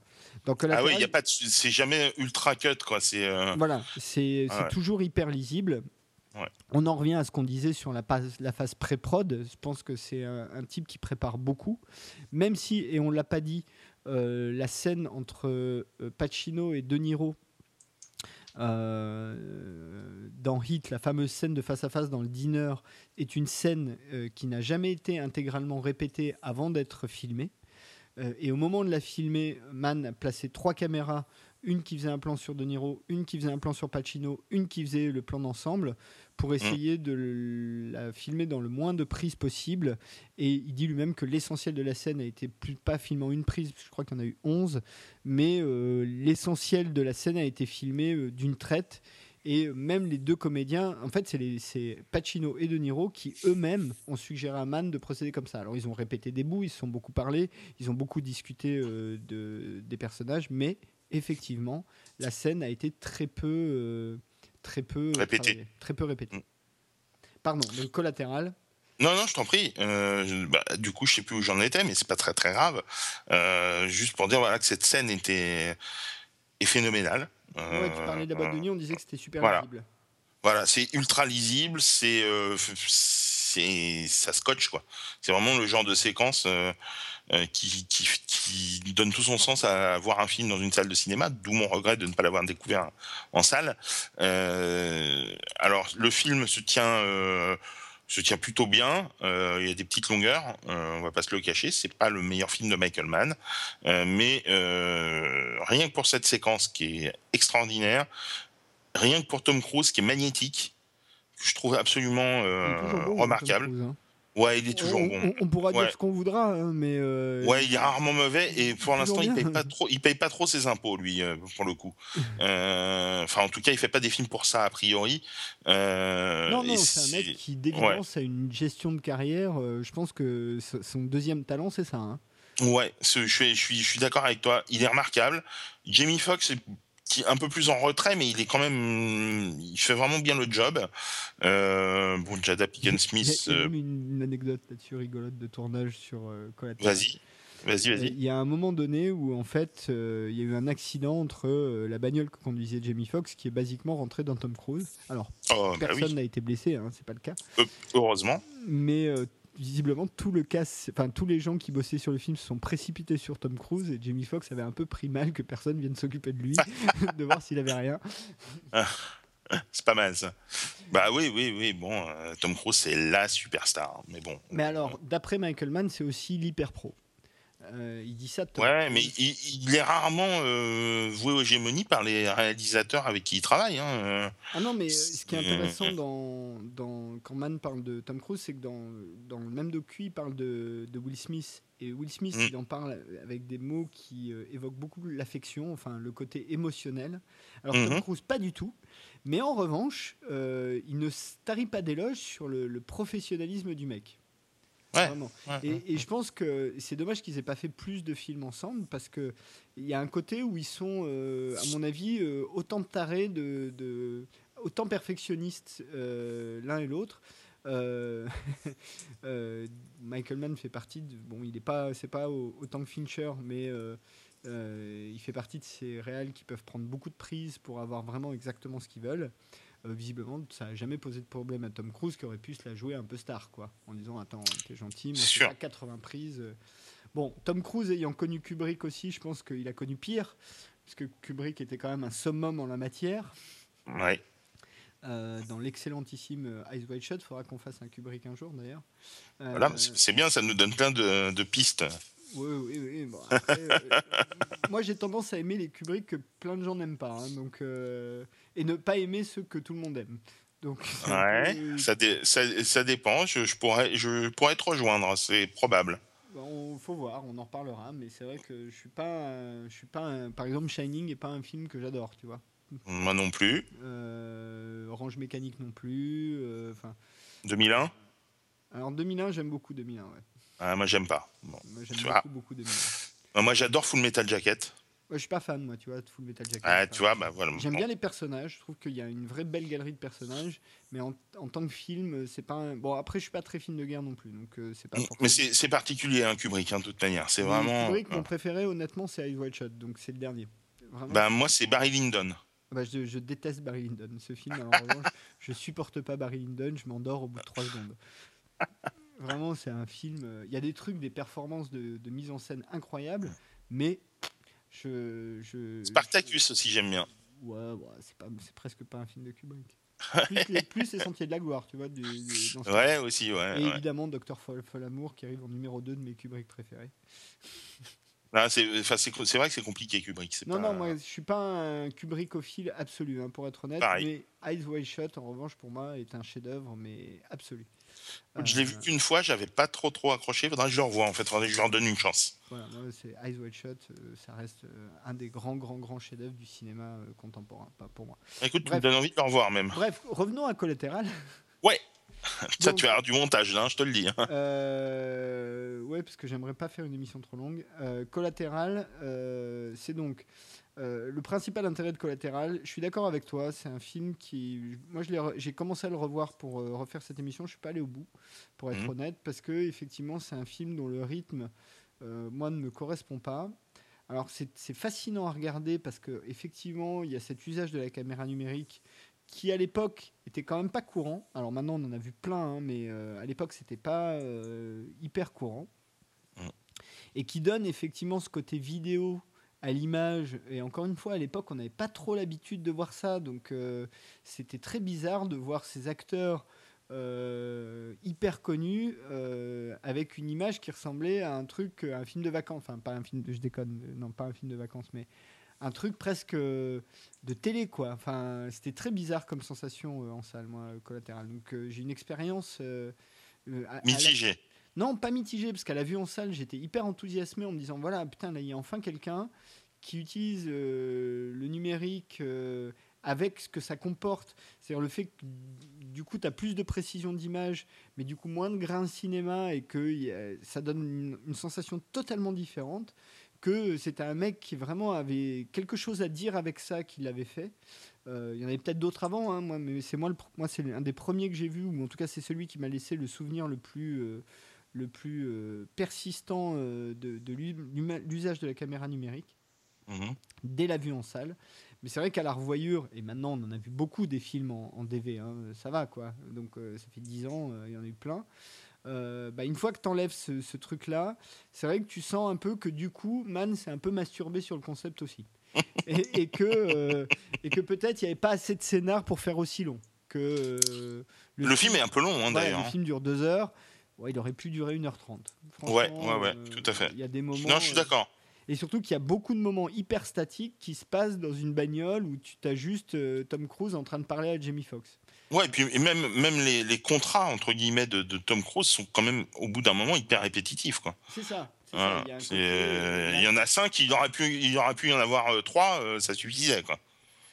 Aujourd'hui, je pense que si on devait faire ce, genre de film, il aurait un ou deux contrats rapides, et puis après, tu rentres dans une seule histoire qui te prend la deuxième moitié du film. Enfin, tu, ferais une construction un petit peu comme ça. Tu resterais pas sur ce truc euh, qui est presque jusqu'à la fin. Euh, tu as la dernière demi-heure qui, change un peu, mais c'est à peu près tout. Quoi. le, reste du film est quand même effectivement hyper répétitif. Mais en même temps, tu as aussi cette sensation du chauffeur de taxi, c'est-à-dire que clairement, le film est fait pour que euh, tu te mettes en empathie avec Jamie Foxx, pour faire simple. Oui. Euh, c'est-à-dire, c'est le monsieur tout le monde qui se retrouve embarqué dans une histoire pas possible, avec des morts, avec. Euh, voilà. Tom Cruise joue un personnage qui est hyper froid, il n'a pas beaucoup de dialogue d'ailleurs, enfin, pas, pas énormément. et il n'y a aucun moment où tu es en empathie avec Tom Cruise. Enfin, très peu. Moi, j'aime bien le personnage. Un personnage le, personnage en lui-même est fascinant, mais après, effectivement, euh, t'es pas, voilà, c'est pas, comme ouais, tu le dis très bien, il n'y a pas d'empathie, quoi. Et, euh, et, enfin, pour, euh, et on va passer au film suivant, euh, pour dire le petit mot sur Jason Statham. Donc, effectivement, il y, a un caméo au tout début du film. En gros, tu as Tom Cruise qui arrive à l'aéroport, Jason Statham qui lui remet une mallette, je crois, ou qui lui remet un truc, je sais pas trop quoi. il s'échange peut-être un mot, et puis c'est tout. Et c'est tout ce que tu vois de Jason Statham, c'est ça bah, hein Écoute, il, est crédité en plus dans le, dans le film comme étant l'homme de l'aéroport. C'est ça. Et, euh, et euh, beaucoup disent qu'en fait, le personnage que tu vois à l'écran, c'est Frank Miller. Euh, Frank Miller, c'est ça? Attends, je sais plus. C'est le personnage du transporteur, quoi. Ah oui Frank Martin, pardon. Frank Martin, ouais, exactement. Frank, Martin. Donc c'est Frank Martin, le personnage du transporteur, et que c'est un espèce de clin d'œil amusant, alors que les univers sont quand même assez différents. Ouais, ouais, c'est bah, rigolo, voilà. C'est. Euh, on va dire que c'est rigolo. Anecdotique. Oui, je, je, je, pense pas qu'on verra Tom Cruise dans un Expandables, tu vois. Bah, ça me semble mal parti, quoi, vu, la tournure de la saga. oui, il est capable, hein, il a bien fait euh, tonnerre, euh, tonnerre sous les tropiques. Mais, ah, puis il était génial d'ailleurs dedans. Il était excellent dans Tropic Thunder. Allez jusqu'au générique d'ailleurs, hein, si vous Ah, ouais, ouais. Allez jusqu'au générique. Générique final qui est exceptionnel. une chorégraphie de Tom Cruise sur une musique, je crois, de Ludacris. Euh, ouais, et surtout il y est affublé d'une perruque qui est d'une. Enfin, il est absolument ah Il ressemble à rien. Euh. il ressemble à rien. C'est un personnage qu'il avait repris dans une cérémonie d'ailleurs hein, de, de remise de prix avec euh, une artiste, je ne sais plus laquelle, Beyoncé peut-être. Oui, mais c'est une des raisons pour lesquelles j'aime bien le mec, c'est que. Autant... Prends pas au sérieux. Bah, quand il doit jouer sérieusement un rôle sérieux, il le fait, il n'y a pas de problème. Euh, mm. Voilà, il est très bien. C'est un des rares acteurs de premier plan qui continue à faire de la SF aussi, il faut quand même le dire. Euh, et il mm. le fait bien. Euh, ouais, Geoff Tomorrow, t'es bien malgré le semi-succès que ça a. Oblivion, Oblivion était très bien, le, film de, Joseph Kosinski. il était très beau. Moi, je suis pas d'accord sur le fait qu'il était très bien, mais il était très beau. Bah, il était moins chiant que son précédent, qui était déjà très beau, mais. Ouais, c'est pas faux. Voilà, maintenant, voilà, il a, mais aussi Minority Report, La Guerre des Mondes, enfin, il en a fait quelques Ouais, ouais, non, non. Alors moi, je l'ai, tiens, pour revenir juste 10 secondes sur La Guerre des Mondes, je l'ai découvert il y a pas longtemps et c'est exceptionnel. Ouais, ouais, non, mais voilà, c'est un des rares acteurs qui continue à en faire, alors que, bon, voilà, souvent, c'est un genre qui est un petit peu délaissé par des acteurs de premier plan, mais qui, mm. de temps en temps, te pond une participation dans un film où il se prend pas du tout au sérieux et où il te fait du grand porte-nawak et même là-dedans il est bien. Ouais, ouais, il est, c'est un excellent acteur. Parce que Edge of Tomorrow, euh, on en parlait, on a fait une émission là-dessus, mais euh, c'est quand même, il joue quand même un lâche au départ, hein, il le fait. Ah bah oui. oui. Euh, mais on a dit hein, Tropic Thunder, mais moi je pense à Magnolia aussi. Qu'est-ce qu'il est bon dans ce film rôle dans Magnolia, euh, où il joue un espèce de gourou euh, coach euh, avant l'heure de masculinité absolue, où il a des cheveux, une espèce de coupe au carré improbable, où mm, il mm. harangue les foules avec des trucs, des, des, des, dialogues pleins de testostérone.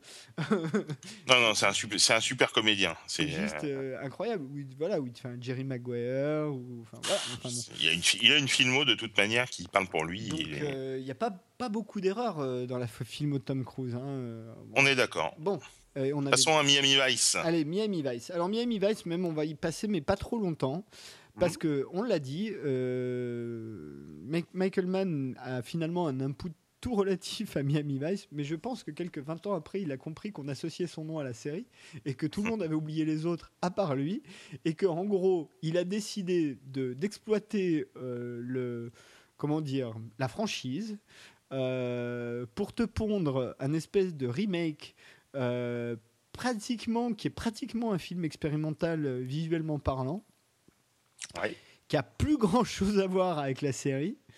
Et, moi, je trouve plutôt un bon film, en tout cas, qui est vraiment. Il y a plein de choses intéressantes dans le film en termes de réalisation.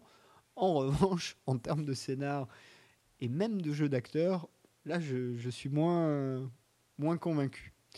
Qu'est-ce que toi tu en penses? On va pas redire ce qu'est Miami Vice. Hein, non, non, voilà, on l'a dit en début. Voilà. Euh, qui euh, démantèle des réseaux de trafic de drogue, pour faire ça. Voilà, on a juste, on a juste pas évoqué que les rôles euh, d'origine étaient tenus par Don Johnson et Philip Michael Thomas. Voilà, maintenant c'est fait. et ils sont repris dans le film donc par Colin Farrell qui donc joue le rôle de Sonny Crockett et par. Sans doute pas fait un seul plan sans se faire un rail avant ou un truc comme ça, c'est juste pas possible. Et donc, euh, le rôle de Ricardo Tubbs revient à Jamie Foxx, donc euh, après euh, Collatéral, qui retrouve Michael Mann. et bah, moi, c'est un film que j'aime énormément. Je trouve que c'est pas seulement un polar. Alors, au-delà voilà de l'expérimentation visuelle que que Mann peut, peut faire sur le, film, parce qu'il y a des, des plans absolument incroyables. Là encore, un tourné principalement numérique. Faut quand même... Voilà, des, des lumières, mais incroyable aussi. L'utilisation des néons, des couleurs, de euh, cette lumière bleue qu'on retrouve à nouveau euh, et qu'on retrouvera encore dans dans Hacker. Enfin voilà, c'est vraiment quelque chose de, récurrent euh, visuellement chez Michael Mann. La, science pour filmer les, gunfights, encore une fois, les fusillades sont. Il y, y, a notamment une séquence complètement démente de, de fusillades en fin de film euh, qui est, enfin, c'est incroyable. Quoi. Oui, on est d'accord. Après, en mm. termes d'histoire, euh, c'est quand même un film qui, ouais, C'est basique, c'est basique. C'est basique. Ce qui est intéressant, c'est qu'il a réussi à replacer tous les clichés euh, de Miami Vice, la série. Euh, mm. T'as le yacht, t'as la grosse la Ferrari, ouais. t'as vraiment tous ces clichés là qui sont replacés, mais 20 ans plus tard. Euh, ouais, ouais, moi je trouve que c'est c'est dommage. Euh, ça, c'est mon, mon goût perso.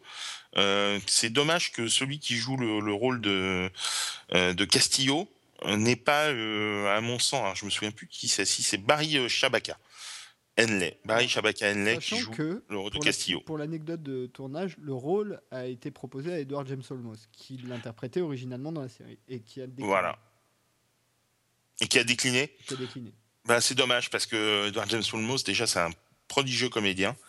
Et il était génial dans, dans, la série. Et je trouve que, bon, voilà, ça, c'est. Ouais, mais après, ce qu'il faut se rappeler aussi, bah, vous pourrez en, entendre un petit peu parler dans notre. précédente émission, c'est que à ce moment-là, c'est-à-dire au moment où on tourne Miami Vice, euh, donc Qui euh, sont film- Battlestar. hein. voilà, le film, le film doit dater euh, de, enfin, le film 2006. date de 2006, mais du coup le tournage a dû être, enfin, préparation et plus tournage, ça devait être entre 2003 et 2006. Euh, ouais, ouais, sans doute, oui. Et c'est pile poil au moment effectivement du début euh, de Battlestar Galactica et de la capacité pour Edward James Olmos à se construire une seconde carrière qu'il avait quasiment plus depuis Miami Vice. Ouais, ouais, tout à fait. Donc je comprends aussi pourquoi le mec s'est dit bon là je suis en train de construire un peu une seconde carrière et qui fonctionne jusqu'à aujourd'hui hein, puisqu'il était encore cette Mhm. saison dans Agent- Marvel's Agents of Shield. Ouais. Euh, je comprends qu'il s'est dit à ce moment-là, c'est-à-dire pile poil au moment où ça a redémarré, on lui aurait proposé à la fin de Galactica, il l'aurait peut-être fait. Euh, Oui, oui, non, là, mais début. Non, mais après, voilà, c'est anecdotique hein, ce que je dis, mais effectivement, euh, je le trouvais tellement, tellement bon dans la série que je trouve que celui qui, euh, le comédien qui le remplace euh, dans le film est un peu moins. bon, il fait, il fait ce qu'il a à faire, ce qui a été écrit pour lui et qui n'était pas. C'est pas le personnage le mieux développé, le mieux écrit dans le film. Hein, après, voilà, après, le truc, c'est que quand tu mets plein de têtes d'affiche, et en l'occurrence, là, il y en avait quand même deux, Colin Farrell. Ouais, ça se, ça se bouffe.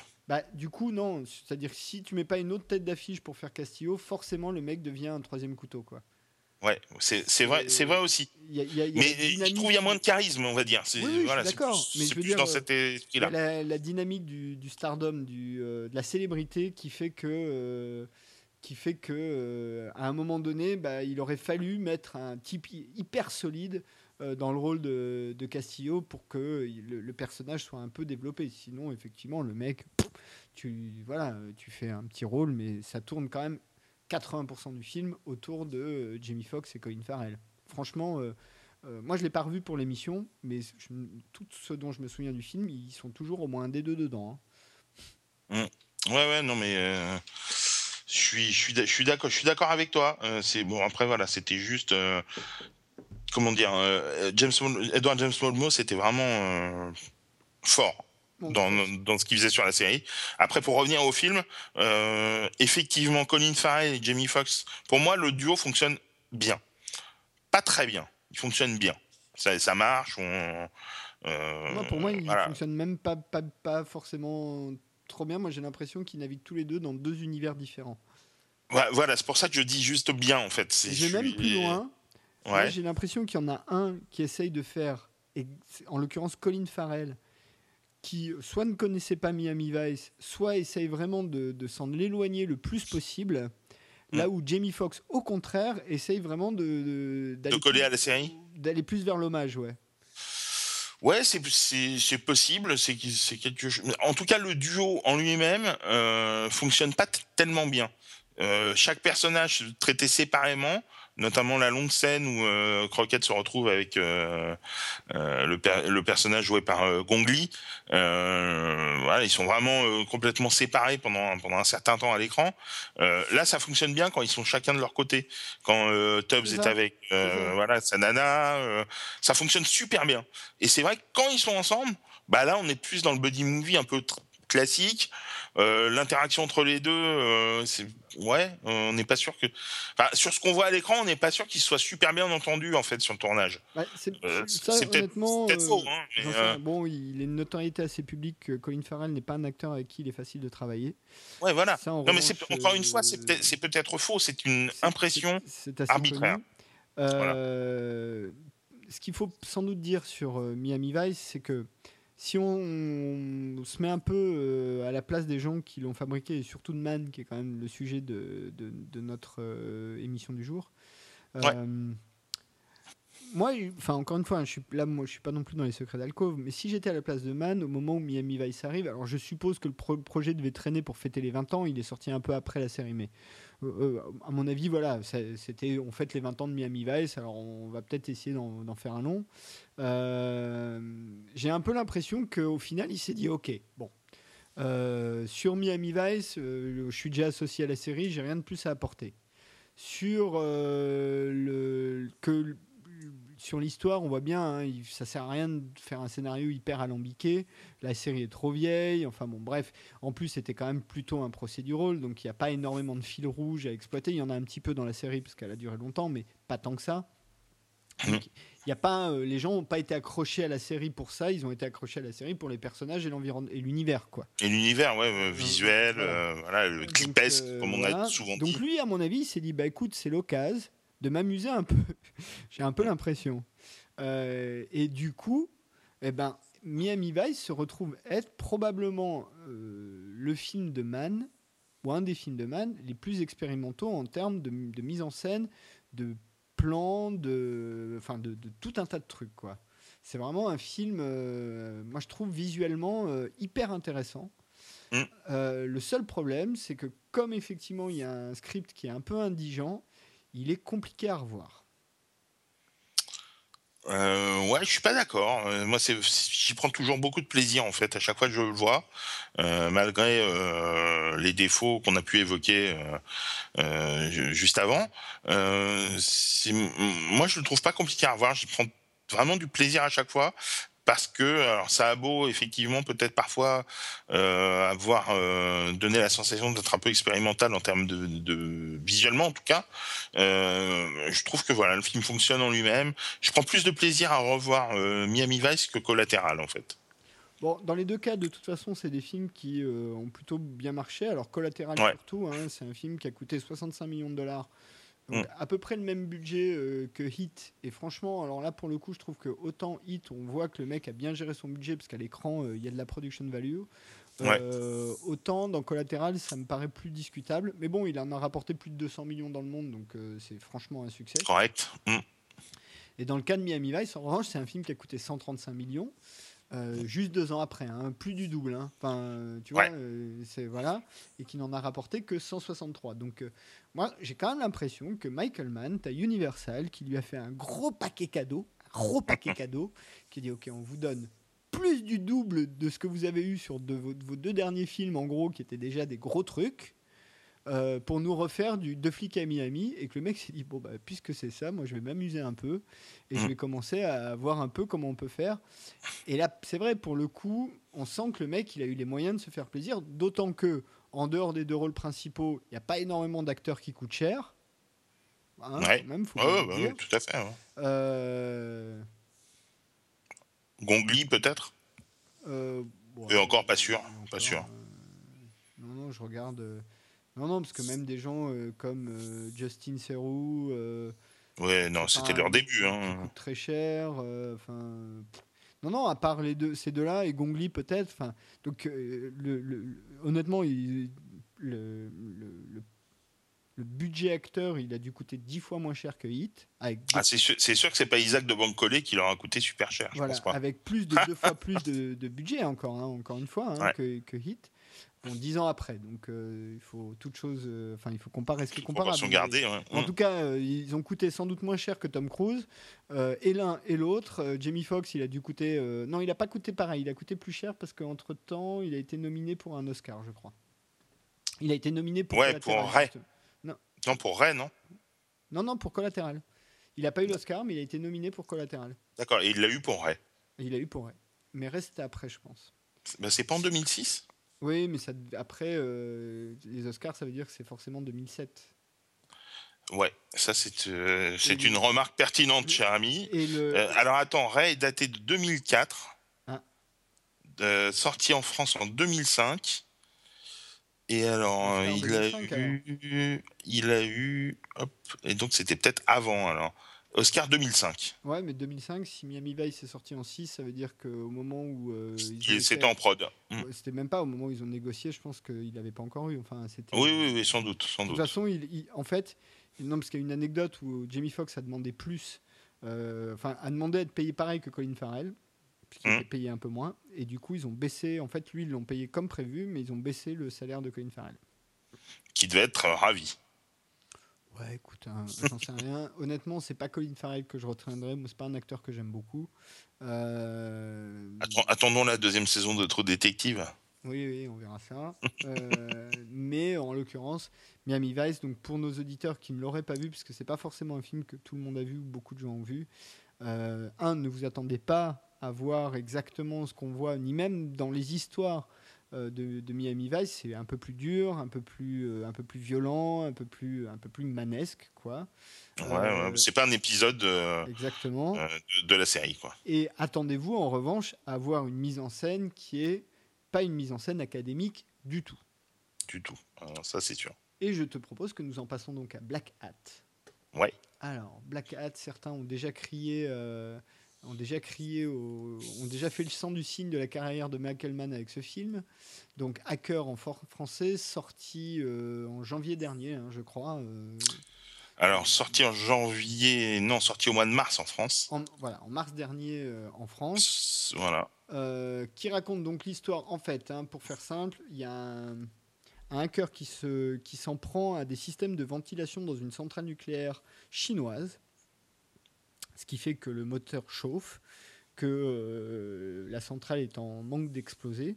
Euh, si les Américains n'avaient pas été copains avec les Japonais, ça se serait sans doute passé au Japon, mais en l'occurrence, ça se passe en Chine parce qu'il fallait que le pays soit plutôt un pays ennemi, enfin en tout cas un pays... Euh, frenemy, euh, on va dire.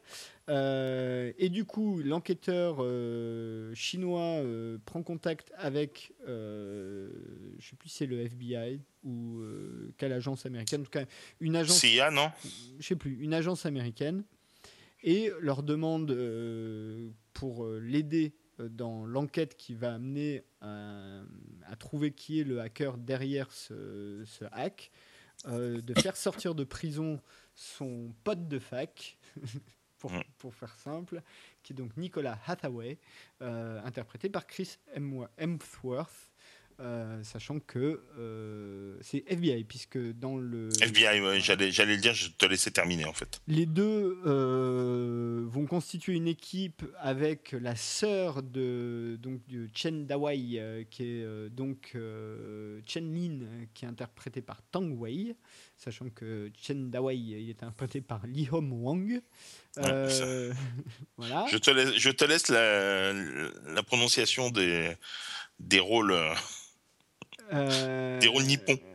C'est ça. Euh, et euh, que l'équipe va être donc complétée par Viola Davis. Donc Viola Davis, pour ceux qui ont vu How to Get Away with Murder, c'est bah, l'actrice principale de How to Get Away with Murder. Donc c'est la, la, super avocate. Euh, série que je n'aime pas beaucoup, j'ai déjà dit. Euh, j'ai vu les deux premiers, j'aime beaucoup moi. Euh, bah écoute, je l'ai vu. Sur ce que j'ai vu. Il me manque les deux derniers, je crois. Je n'ai pas eu le courage de, regarder encore les deux derniers, mais non, pour moi, c'est une série qui fonctionne pas. D'accord. Et Richie Coster, qui joue le rôle du Marshal, qui est chargé de surveiller à chaque instant ce que fait Chris Hemsworth, parce que c'est un dangereux hacker, voilà, tout ça, tout ça. Et bah, très rapidement, ils vont se barrer en Chine, puis à Hong Kong euh, alors, euh, je sépare parce que euh, le statut de Hong Kong est un statut un petit peu à part. C'est chinois, certes, mais pas complètement. puis en Indonésie, si je dis pas de bêtises. Je précise les pays parce que, à mon sens, c'est très important dans le film. C'est même probablement le truc le plus important et qui fait que le film n'a pas forcément bien fonctionné. J'y reviendrai. Et pour trouver qui est le hacker, qui finissent par trouver, et voilà, et voilà, voilà, voilà, voilà. on dit pas, on dit pas trop, trop de choses, mais euh, on va pas spoiler quoi. On, on spoil pas plus que ça. C'est un rôle étonnant pour Chris Hemsworth qu'on n'attendait pas forcément dans ce genre de rôle, et franchement, je trouve qu'il s'en sort bien. Euh, je trouve que le, personnage est cohérent. Enfin, moi, il m'a pas, euh, je me suis pas dit ça marche pas quoi. je trouve que ça marche. Après, le film est là pour le coup intégralement tourné en numérique. Dans les autres où on a dit principalement, il y a quand même quelques plans tournés en 35. Dans celui-là, il n'y en a aucun. C'est un film qui a été intégralement tourné en numérique. Euh, c'est un film qui, pour les budgets d'aujourd'hui, a un budget de 70 millions de dollars, ce qui n'est pas un énorme budget non plus. C'est un beau budget, mais. Ouais, c'est un budget moyen hein, d'un film hollywoodien. C'est un budget moyen blockbuster quand même. Hein. Ouais, c'est ça. Pas, euh, voilà, on n'est pas euh, dans du cinéma d'auteur non plus, ne hein, faut pas déconner. et que, d'évidence, Universal Pictures qui distribue a pas beaucoup cru au film et a pas beaucoup investi dans le marketing. Ça, c'est sûr. Voilà. Et donc pour l'instant, il est sorti donc au moment où on enregistre cette émission il y a un peu plus de deux mois. Il n'en est qu'à, il en est à moins de 20 millions de recettes, ce qui est bon, compliqué. quoi. Ah, bah, ça a été un four aux États-Unis et contrairement à ce qui se passe parfois, ça n'a pas été une réussite en France, puisque le film, je crois, cumule à peine 200 000 entrées. La question, ce que je ne sais pas, c'est s'il est déjà sorti en Asie. Et comment, ah, ça, je ne sais pas. Comment il s'est comporté en Asie mais je pense que malheureusement, ça sera compliqué de, même s'il n'est pas sorti en Asie, sera compliqué de, d'amortir son budget. Et ça aurait pu, ça faisait peur parce que ça aurait vraiment pu signer être le, chant du signe de Michael Mann, euh, parce que derrière un four comme ça, est-ce que euh, on allait lui confier à nouveau des gros budgets pour pouvoir euh, faire des films? Bon alors, avant de revenir sur Hacker, on peut peut-être rassurer euh, les, personnes qui nous écoutent. Euh, il devrait tourner un film, hein, euh, Michael Mann, en 2016, puisqu'il devrait s'attaquer au, biopic d'Enzo Ferrari. Voilà, c'est le prochain projet de Michael Mann qui a été annoncé pour 2016. On n'en sait pas beaucoup plus pour l'instant, mais bon, ça donne plutôt plutôt super envie. Enfin moi, en tout cas, ça me donne super envie. Euh, et donc c'est rassurant par rapport au, score qu'a fait Hacker à l'international et aux États-Unis et à l'international, parce que le film s'est quand même vautré dans les grandes largeurs. Et pourtant, euh, enfin moi je trouve que c'est un excellent film, euh, avec plein de défauts. Vas-y, je t'en prie. Je termine sur le, la partie un peu factuelle. il a un tout petit score de 25% sur Rotten Tomatoes, 34% critique, 25% public. Mmh en fait, la principale critique qu'on a fait au film, c'est que, euh, et franchement, je comprends pas, c'est que le film manque de, tension dramatique.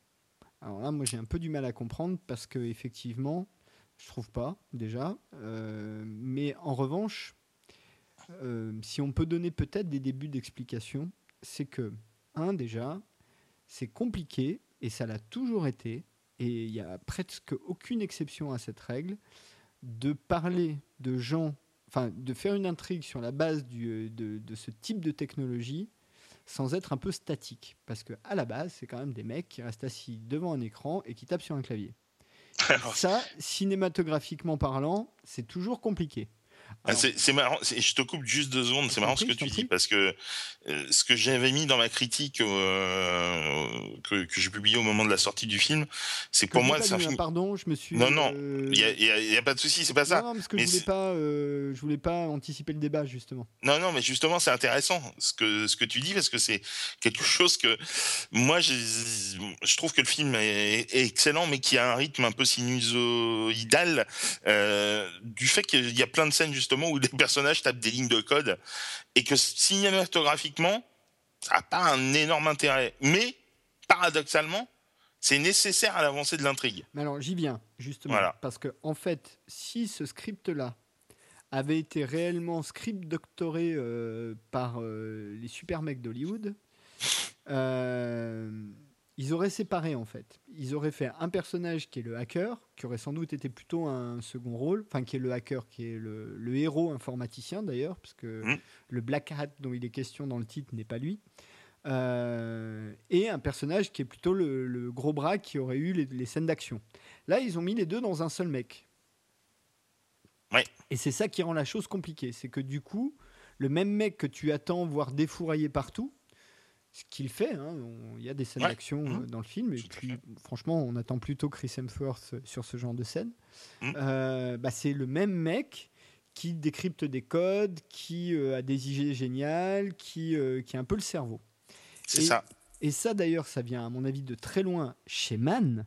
Et, et là, j'insiste, chez Mann, puisque lui-même citait, en fait un bouquin qu'il avait lu au moment où il préparait The Jericho Mile, donc on parle de son tout, tout, tout, tout, tout premier film de télévision, où en gros il expliquait que les mecs en tôle disaient que le seul moyen de s'en sortir, non, au moment où il préparait le solitaire, pardon, c'était que euh, eh ben, pendant tes années que tu passes en tôle, ton temps en tôle, tu passes ton temps à cultiver à la fois ton corps et ton esprit, ce qui est repris d'ailleurs texto par le personnage de Chris Hemsworth dans, euh, dans Black Hat et qui, à mon avis, est l'angle initial du personnage. C'est de dire, voilà, là, on va avoir un mec qui est à la fois intello et action, quoi.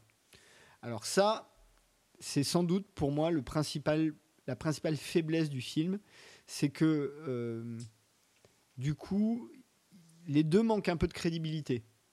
On n'est pas habitué à, on n'est pas trop habitué à avoir ce genre de mélange. C'est peut-être une question de culture. Hein. Je dis pas que c'est forcément un ratage d'écriture, mais là, il y a un truc qui est un peu déséquilibré. Ensuite, le deuxième problème du film, et c'est pour moi le, le, truc le plus important dans ce film, c'est que ça se passe essentiellement en Asie.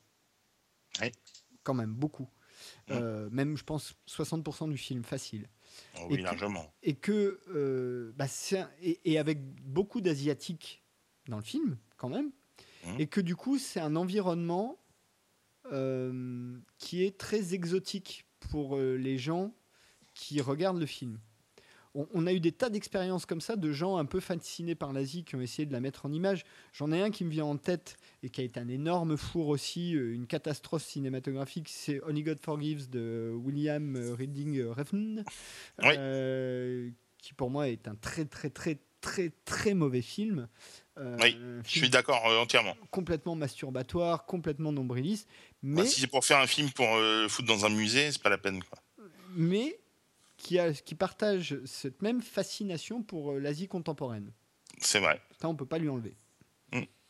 Et, et, ça, c'est une des choses qu'on voit dans Black Hat, c'est que, et c'est là où j'aimerais en venir sur le, débat avec toi, c'est, euh, on l'a dit, Michael Mann est un grand cinématographe de l'urbain, et moi j'ai l'impression que Black Hat, c'est son film sur l'urbain asiatique en fait, sur les grandes métropoles que sont Hong Kong, que sont euh, les métropoles chinoises, que sont... Euh, alors la Malaisie, il montre pas tellement les grandes métropoles, mais il y a des, enfin, il y a des endroits incroyables. Et, je crois que c'est un peu cet environnement-là qu'il a essayé de mettre en valeur dans le film, presque plus que son histoire de hacking. Alors euh, oui, je suis, assez d'accord avec cette analyse, mais je suis pas certain que le fait que ça se déroule en Asie euh, soit le facteur primordial. Pourquoi? Parce que euh, ce qu'on retrouve dans, dans, Black Hat, dans Hacker, euh, c'est ce, cette faculté qu'a Michael Mann, ce savoir-faire absolument inégalable pour filmer les grandes mégalopoles, notamment de nuit. Et ah ça, c'est quelque chose. voilà. Incroyable c'est fou, hein. Ça, c'est, il y a une telle fluidité, c'est tellement léché euh, visuellement, euh, d'une fluidité sans commune mesure. Jamais euh, l'œil n'est pris en défaut par un, par les cam ou par un, un découpage fait, voilà, trop, trop Même accentué. Si je dois t'avouer que pour moi, la, la scène finale n'est pas la plus réussie du film. Enfin, la scène finale. dans la procession, là, dans le. Où il y, a ah, quand même, il y a quand même 3000 figurants. Hein ouais, ouais. mais, c'est hyper. Alors, je sais pas si c'est la plus réussie, mais en tout cas, elle est hyper spectaculaire. Quoi. Il y a une tension qui monte. On se doute un peu comment ça va finir, mais ça monte, ça monte, ça monte, ça monte, ça monte jusqu'à jusqu'au plan final.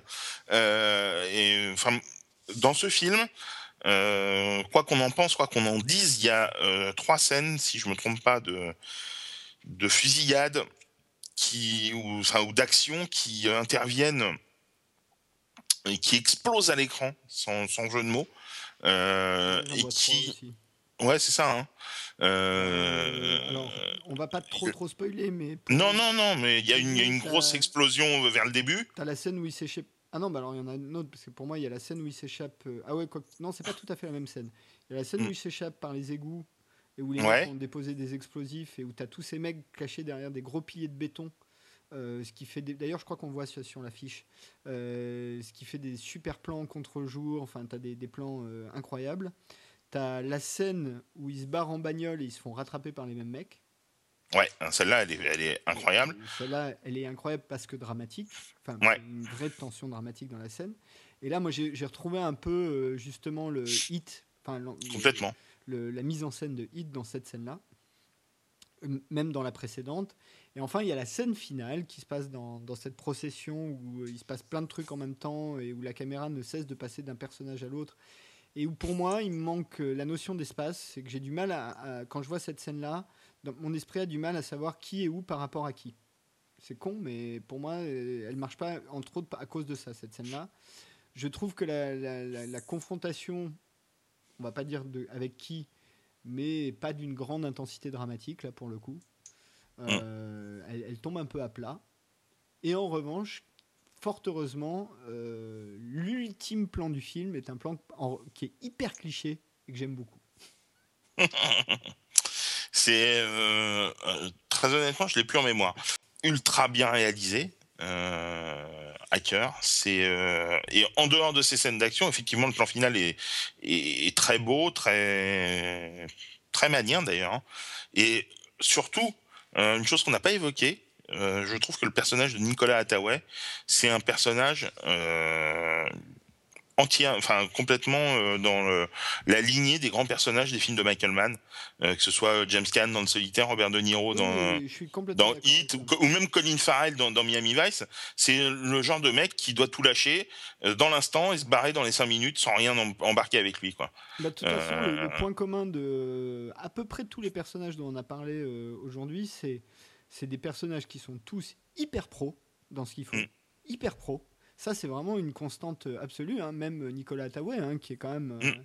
un hyper pro. Euh, dès le début, hein, dès la première scène, une des premières scènes où on le voit, où euh, tu as un agent, alors ça je spoil un peu, désolé si vous avez vu le film, mais tu as un agent qui vient essayer de le recruter pour la mission, et lui, il lui dit non, non, mais attendez, vous êtes gentil, moi je le fais si j'ai ça. Et c'est mm. lui qui impose les conditions, donc hyper pro personnage que tu sens un peu torturé, enfin qui a, qui a toujours un, un avec du vécu quoi. Voilà, un petit vécu et en même temps euh, la, la, rencontre avec une femme va totalement euh, influencer sa destinée. Ouais. Alors après, sur Blackout, sur Black Hat, pardon, pas Blackout, qu'est-ce que je raconte? Sur Black Hat, sur euh, Hacker, on va dire. Voilà. pourquoi traduire Black Hat par Hacker? Mais ça, alors, merci Universal. le film ayant failli s'appeler Cyber, pour être honnête. Ouais, mais enfin. Enfin bref, pour en revenir à Black Hat, euh, moi, j'ai quand même l'impression, à la vue du film, c'est que euh, il manque 30% du scénar à l'image.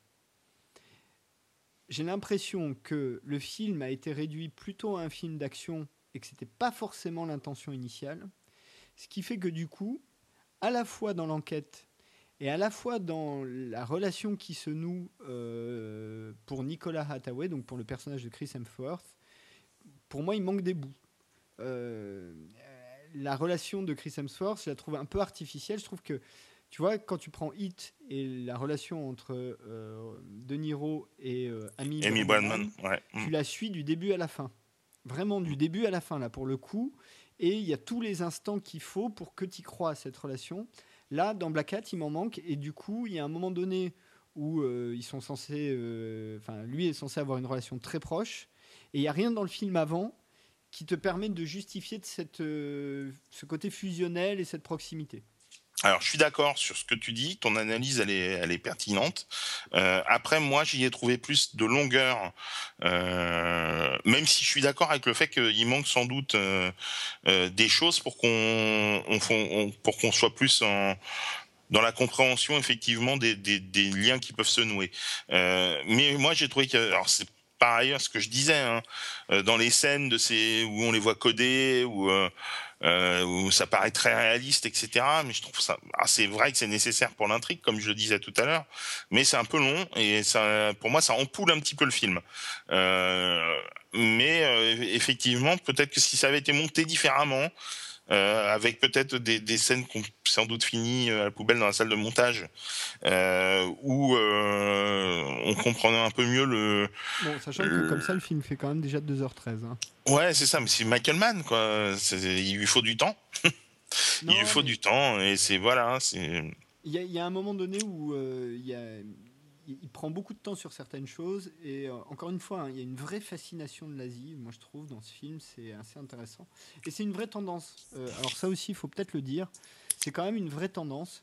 Euh, qu'on voit depuis pas mal de films, c'est-à-dire jusqu'à pendant très longtemps, mais même si tu prends des James Bond de, des années 80 ou 70, tu vois, Roger Moore, quand on mm. monte l'Asie, en général, ça se finit toujours sur des pagodes ou, dans un, ou dans un resto où ils bouffent des nouilles, tu vois. Euh, là, depuis quelque temps, on voit cette Asie, euh, cette, urbanisation euh, incroyable asiatique. Et, là, je, vais, je vais être un peu plus personnel là-dessus. Moi, j'ai la chance d'aller régulièrement dans ces endroits-là, que ce soit Hong Kong, mhm. Singapour, Pékin, Shanghai. Euh, donc c'est des endroits où je suis allé au moins une fois. Et c'est vrai que c'est il y a un truc fascinant.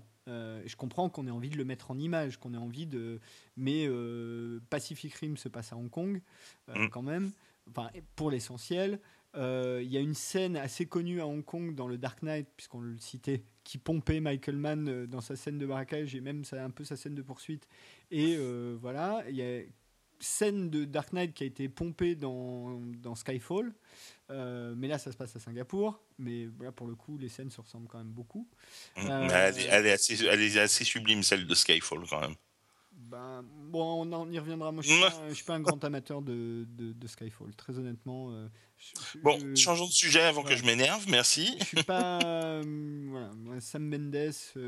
déjà, honnêtement, Skyfall. alors là, pour le coup, le scénar m'a pas intéressé du tout. Ok, donc euh, changeons définitivement de sujet, Pas du merci. tout. Mais même toi, tu dois être un des amateurs, un de ces amateurs de Sean Connery, forcément. Ah, mais grave. voilà, c'est ça. Moi, pour moi, James Bond, c'est Roger Moore. Donc, je suis plus Kingsman que, que Skyfall. Ah, mais j'adore Kingsman. Non, non. Mais euh, Voilà, un bon James- pour moi, un bon James Bond, c'est Kingsman. C'est pas Skyfall. d'accord. Ok. Bon, donc là, je vais. C'est Moonraker, un bon James Bond. Oh là, putain. Bon, là, je suis en train de prendre sur moi pour ne pas m'énerver et raccrocher, hein. Donc, euh, Donc voilà. non, non, mais pour, bon, pour revenir euh, sur sur Hacker, qui qui, est ce qui nous occupe euh, en ce moment, euh, moi, je trouve que c'est un, je trouve que c'est un très très bon film avec des scènes encore une fois euh, tonitruantes. qui montrent qu'à 72 ans, Michael Mann a toujours Bon, après, cette il a commencé à faculté- 40 balais à faire des films hein, aussi. Ouais, ouais, ouais, mais il a toujours, voilà, cette, cette euh, majesté dans, dans son, cette fluidité dans, dans ses mouvements de caméra, c'est, euh, euh, Ah sa c'est- réalisation. C'est incroyable euh, là-dessus. Ouais. euh, je, suis, je suis totalement d'accord avec toi. Il y a, il y a une vraie maestria euh, visuelle euh, et de réalisation, euh, euh, y compris dans Black, Out, dans Black Hat. Mm. Euh, c'est c'est vraiment un film, honnêtement. hein, euh, après, encore une fois, à la fois, il y a des endroits où il y a trop peu de choses. C'est, Mm. Je te dis, des histoires entre certains personnages, mais même entre, euh, entre Viola Davis et Chris Hemsworth, moi j'aurais aimé presque plus de trucs parce que les, les germes de la relation que tu vois entre eux, elles sont hyper intéressantes et quand tu connais le, le film et donc le scénario, ça donne encore plus de tension dramatique euh, arrivé euh, presque au bout du film, tu vois. Ouais, ouais, non mais tout, à, non mais complète- non mais je suis d'accord avec toi. Mais après, voilà, bon, le film il fait trois heures, sinon. Et à l'inverse, il y a un endroit où il y a trop de choses, c'est que en même temps dans le film, donc on parle de, de hackers et de cyberterrorisme, ce qui est déjà un sujet en soi. On Mm, te mm. parle d'une centrale nucléaire qui surchauffe, ce qui est déjà un sujet en soi. On te parle de gens qui font des manipulations sur les marchés financiers, ce qui est déjà un sujet en soi. tu as parlé du loup de Wall Street euh, il n'y a pas longtemps. Ouais. Euh, Enfin, dans cette émission. Euh, Ce qui est déjà un sujet, encore une fois, en soi. On parle d'un mec qui sort de tôle et euh, qui, est- qui est en fait dans un espèce de chemin de rédemption, ce qui est encore une fois un sujet en soi. On parle de coopération entre les États-Unis et la Chine sur une affaire à la con, ce qui est aussi un sujet en soi. Donc il y a tout Mhm. un tas de trucs il y a peut-être trop de trucs, c'est peut-être ça qui a, c'est- qui a fait peur à au un moment public. hein. donné, tu vois, presque la centrale nucléaire. Alors c'est bien parce qu'au début. Et enfin, y a en revanche une chose que visuellement je n'ai pas aimé du tout, c'est euh, les CGI à l'intérieur de la machine. Alors là, je trouve que vraiment. Ah ouais, ça moi je sert trouvais que ça fonctionnait bien, moi, pourtant. Ah, moi, mais par trouve contre, c'est long. ça sert à rien. Mais c'est long. Ouais, ouais, c'est long. Non, mais ça, euh, que ça serve à rien, bon, euh, c'est relatif. Moi, j'ai trouvé que ça fonctionnait plutôt pas mal, que c'était assez intelligent, que ça mettait bien en immersion dans le truc, surtout Alors. au, au tout début. Mais après que, ouais, enfin c'est un peu longuet. Permettez-moi d'être un peu provoque. En fait, je m'en fous, je vous demande même pas l'autorisation. Euh, le problème. J'aime bien quand tu me vous vois, par contre. On peut se dire vous si vous voulez.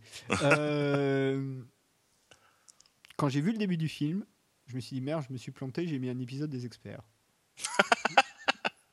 Et en fait, Ouais. bah non, pas là. mais c'est le tout début. Et alors ça, c'est un peu le problème, c'est qu'il aurait peut-être pas dû commencer là-dessus. C'est à la limite utiliser ce genre de procédé, pourquoi pas, mais ouvrir son film là-dessus, là, je suis moins sûr. Ça t'a gêné, vraiment. Ouais, vachement. Ouais. Vachement, et du coup, tu pars euh, dans le film quand même. Tu sais, tu sais ce qu'on dit, hein, c'est les premières minutes qui sont les plus importantes. C'est Tout à ce qui fait. va te mettre dans l'état de recevoir le film. Et Mm. là, malheureusement, ce choix-là fait que, bon, moi, je suis acquis à la cause de Michael Mann, donc euh, je serais resté jusqu'au bout, quoi qu'il arrive. Mais, euh, euh, mais euh, tu pars déjà en te disant bon, je vais pas voir Is, je vais pas voir euh, Collatéral, je vais même pas voir ni Ali ni Révélation. Bon, tu, tu, pars avec un petit handicap quand même dans le film. Et c'est dommage. Parce que dès que tu sors de cette histoire de centrale nucléaire, là, ça commence à redevenir vachement bien. Mais toute la, même la partie sur la centrale nucléaire, à la limite, ils auraient fait mention du truc, et après, tu as juste la scène, que tu as une autre scène dans, la centrale qui est un peu plus loin dans le film, qui celle-là est plutôt pas mal. Il y a un peu de tension, tout ça. Mais euh, la scène du début, je trouve qu'elle est vraiment elle est trop longue, et puis surtout, les CGI, elles sont pas terribles, quoi. alors moi, les CGI m'ont pas, m'ont pas gêné. Euh, les effets numériques. Oui, oui, oui. les effets numériques ne m'ont pas gêné. Euh, ouais, c'est un peu longuet par contre. et c'est alors c'est le problème que ce soit un peu longuet parce que tu rentres dans le film et t'en ressors presque aussitôt en fait euh, du fait que c'est un peu long. Oui, et, le euh, et pardon, je te coupe, mais juste pour moi, le problème de ça, c'est que ça pue un peu le côté pédagogique euh, du Michael Mann de 72 ans, qui est pas forcément. Il, il, doit être sans doute mieux à l'aise que beaucoup de gens de 72 ans parce que voilà, c'est un type qui est actif, qui est dans le business, etc., mais qui est pas forcément hyper à l'aise avec le sujet. En tout cas, c'est pas forcément un des sujets euh, qu'il maîtrise le mieux et qui du coup a essayé de trouver une façon un peu pédagogique de faire entrer dans, dans son histoire et pour qu'on comprenne bien les enjeux de ce qui est en train de se passer. C'est-à-dire, euh, en gros, un type qui fait euh, surchauffer une centrale nucléaire. C'est le début du film, hein, on ne spoil rien, c'est dans tous les résumés. comme lui aurait besoin qu'on lui explique. Ouais, bah après, il paraît que le film a bénéficié de, de nombreux consultants euh, euh, sur le sujet. Euh, donc, ce qui a sans doute aidé Michael Mann à mieux appréhender. C'est un univers qu'il connaissait peut-être que partiellement. pour, pour moi, tu prends la même scène en trois fois moins de temps, où tu te mets juste dans la, dans la salle de contrôle, ou mm, mm. même des mecs en tenue NBC en train de travailler sur le cœur du réacteur, tu commences à voir les trucs déconnés, trois phrases pour t'expliquer qu'ils se sont fait hacker, qu'on a niqué les ventilateurs et que ça surchauffe. Ça ouais, t'es dans le truc. Ça prend moins d'une minute. T'es dans le sujet et j'ai pas besoin qu'on m'explique plus qu'il y a un sale mec qui va en fait. J'ai pas besoin de voir les câbles avec les lumières qui s'allument et qui s'éteignent et puis les ventilos qui s'arrêtent pour bien. J'ai pas besoin de tout ça. Tu trouves qu'il y a trop de pédagogie euh, dans ce qu'il montre au départ L'erreur de cette scène-là, c'est euh, d'avoir essayé d'être pédagogue sur le sujet, donc d'avoir essayé de s'adresser à une audience je dirais, plus âgé. Alors que s'il l'avait pas fait et qu'au contraire il avait capitalisé presque sur une audience de geeks, j'ai envie de dire, mhm. euh, bah c'est peut-être même ces geeks qui auraient emmené euh, leurs parents, oncles, tantes, boss, au ciné, chef de service ou qui en auraient parlé, qui auraient mhm. finalement rempli les trous quoi. Ouais, ouais. Bah, si besoin était de les remplir d'ailleurs. Oui, c'est possible. Je, bon, de toute façon, malheureusement, on va pas refaire l'histoire, mais euh, c'est, euh, je me demande aussi si le film n'est pas trop foisonnant, quoi, s'il n'a pas voulu raconter trop de choses et euh, à trop à trop vouloir en raconter. Hein, euh, ah bah, bien qui, qui, qui, trop embrasse mal étreint. Euh, voilà, peut-être que bah, du coup on se retrouve un peu euh, un peu paumé et que euh, voilà, moi j'ai été gêné par certaines longueurs dans le film, pas seulement dû au, au, au mec qui est en train de coder. Hein. des fois, je trouve que le film prend un peu trop son temps et que le rythme tonitruant bah, des, des, des gunfights, des courses poursuite, euh, des fois se euh, redescend complètement. Euh, et que bah, il faut, un petit peu un petit temps de surchauffe pour que ça reparte en fait. Bah, tu vois, pour moi, alors je suis totalement d'accord avec toi. C'est un peu le film de Michael Mann, État du monde, au moment mmh. où il le tourne. C'est-à-dire qu'il veut tout mettre il veut parler de géopolitique, il veut parler de technologie, il veut parler euh, de l'Asie. Encore une fois, j'insiste là-dessus, mais c'est mhm. pour moi pratiquement un personnage du film. D'ailleurs, la scène finale est claire hein, là-dessus. Euh, la scène de fin, euh, sans dévoiler ce que c'est, mais ça se passe pendant une procession religieuse en, en Indonésie traditionnelle. Donc, tu n'as que des gens en costume, en fait. Euh, en costume de, des traditions euh, indonésiennes, donc euh, d'Asie du Sud-Est, enfin tout ça. donc il y, a ça, il y a, j'ai dit, hein, les relations américano-chinoises, le nucléaire, enfin il y a tout ça dans le film, donc c'est un peu le film état du monde. Et pour moi, presque, dans, dans Black Hat, tu as mm. de quoi faire une mini-série de 13 épisodes sur, sur une chaîne du câble. Quoi. Ouais, ouais, ouais, c'est vrai. Je suis d'accord avec toi. Voire même de tenir quelques saisons en reprenant les mêmes personnages, parce que franchement, là, t'as de quoi faire. Hein. bah écoute, faut proposer à Michael Mann de retourner à la télévision. Euh. Honnêtement, euh, en- à la sortie du film, tu sais, t'as, t'as ces quelques heures où tu as le film en tête et où tu te poses plein de questions. Enfin, tu connais la sensation, j'imagine. Ouais. Mhm. Euh, et c'est un truc qui m'a traversé l'esprit. Je me suis dit, ça se trouve, c'est, au départ, c'était un truc qui était prévu en plein d'épisodes et puis finalement, ils l'ont concentré dans le film. Mais là, c'est trop, quoi. C'est vraiment trop. Il y a trop de choses. Et c'est un peu le problème de Black Hat. C'est qu'il y a un moment donné, et c'est dommage parce que Michael Mann est très bon, justement, quand il raconte des histoires hyper compréhensibles, hyper lisibles, où les enjeux sont clairs. Et ben là, tu comprends plus les enjeux. Tu ne sais plus trop sur quoi te focaliser. Est-ce que c'est euh, la question de la Chine? Est-ce que c'est la question du nucléaire? Est-ce que c'est la question de la technologie? Est-ce que c'est juste l'histoire entre ce mec et cette nana? Est-ce que c'est euh, l'histoire de ce mec tout seul? Euh, Est-ce que c'est un truc d'action? Est-ce que c'est un truc d'espionnage? Est-ce que c'est un truc euh, Est-ce que c'est un thriller? Est-ce que enfin toutes ces questions-là, elles restent complètement entières à la sortie du film, et je pense que c'est ce qui en a fait l'échec commercial, même si je trouve que c'est pas du tout un échec artistique. Alors là, je suis entièrement d'accord avec toi. Euh, Enfin, l'échec commercial à ce jour, hein, on sait jamais. Ouais, fait ouais, même moi, je pense- Ouais, non, je pense que c'est mort. hein. Mal- Malheureusement, on, on sait que la, la vie d'un film se joue dans les premiers jours. hein. Oui, mais Euh, dans les premiers week-ends. Une, une seconde existence. Bon, sur celui-là, Alors, oui, oui, il aura peut-être une seconde existence avec le temps. Euh, Euh, mais mais ne- hein, franchement, mais oui, mais même s'il a une seconde existence avec le temps, il rattrapera jamais son, son échec euh, financier. clairement. C'est impossible. hein. Clairement. Euh, celui- le seul qui finalement tire son épingle du jeu Black Hat, c'est Chris Hemsworth, parce que je, je- honnêtement, je trouve qu'il fait un super job Mm. là-dessus. Un et peu bien- plus mesuré, mais bon, oui, il est pas mal. Non, il, est bien. Si tu veux, moi, encore une fois, hein, le truc du hacker, j'attendais, tu vois, je me disais un peu merde, Thor euh, qui va commencer à jouer avec du, du clavier. euh, Mais moi, je me demandais quand est-ce qu'on allait le voir avec son marteau, en fait. ça, ça commence à, ça commence à, à sentir du boudin. Et en fait, euh, en fait, non, je trouve qu'il est assez crédible là-dedans. Ça marche assez bien. Tu vois la petite séquence où il bidouille le portable de son, de son chaperon, euh, c'est crédible. euh, Enfin, je trouve qu'il il est crédible. Et jusqu'à la séquence de fin, et notamment la, la, la- la scène de préparation à la séquence de fin. euh, qui rend du coup la séquence de fin, je trouve un peu décevante. Parce que la scène de préparation, je la trouve super bien. Euh, je sais pas si tu te rappelles, si tu l'as en tête. Mm. Ouais. Euh, là, je trouve que c'est quand même hyper réussi. euh, et, et là, encore une fois, il est bon, Michael Mann, quand il fait ça, qui met en scène un mec qui a l'air hyper pro, hyper.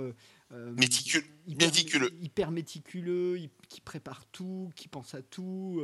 Enfin, vraiment. et en même temps. Euh, quand t'as Chris Hemsworth qui répond des trucs débiles euh, au chat euh, au mec qu'il a au bout, euh, tu te dis bon, là-dessus ils ont un peu manqué d'inspiration quand même. Donc pour moi, Non, mais ouais, semi, on va dire semi-réussite. c'est- ce sera sans doute un film mineur de, de Mann Ouais. dans, dans sa filmo. Je sais pas combien il va en faire encore, mais voilà. En revanche, c'est un, un vrai film témoignage du regard de Michael Mann sur son temps. Euh, je suis d'accord et euh, et euh, c'est un film qui montre que si besoin était que Michael Mann s'est encore filmé magnifiquement. Oui, oui, et, euh, absolument, absolument. Même si, encore une fois, on se rend compte quand même de plus en plus que dès que tu mets une caméra dans un hélicoptère ou dans un drone et que tu filmes Hong Kong ou Singapour, euh, bon, en gros, ça marche, quoi. C'est vrai aussi. Mais ne dénigrons pas. ne dénigrons pas. Bon, écoute, je te propose qu'on conclue là-dessus. Ouais. En, en disant encore une fois euh, tout l'amour que nous portons à Michael Mann, parce qu'on n'aurait pas fait une émission sur quelqu'un juste pour le descendre. Euh, Non, ça aurait pas été très très Nous intéressant. ferons pas un spécial UI Ball, euh, par exemple, dont- que j'évoquais avec euh, Patrick Béjot dans notre euh, émission 21, euh, qui est consacrée au, au rapport cinéma et jeux vidéo d'ailleurs. Euh, ouais, vaste sujet. Et où d'ailleurs euh, Patrick a la gentillesse de nous livrer plein de choses sur le prochain Warcraft à sortir de Duncan Jones. Donc euh, si vous voulez quelques infos euh, sur ce film sortir été 2016, euh, n'hésitez pas à aller écouter notre épisode 21. On en parle pendant un- une bonne partie de l'émission. Et qu'on passe à notre magazine.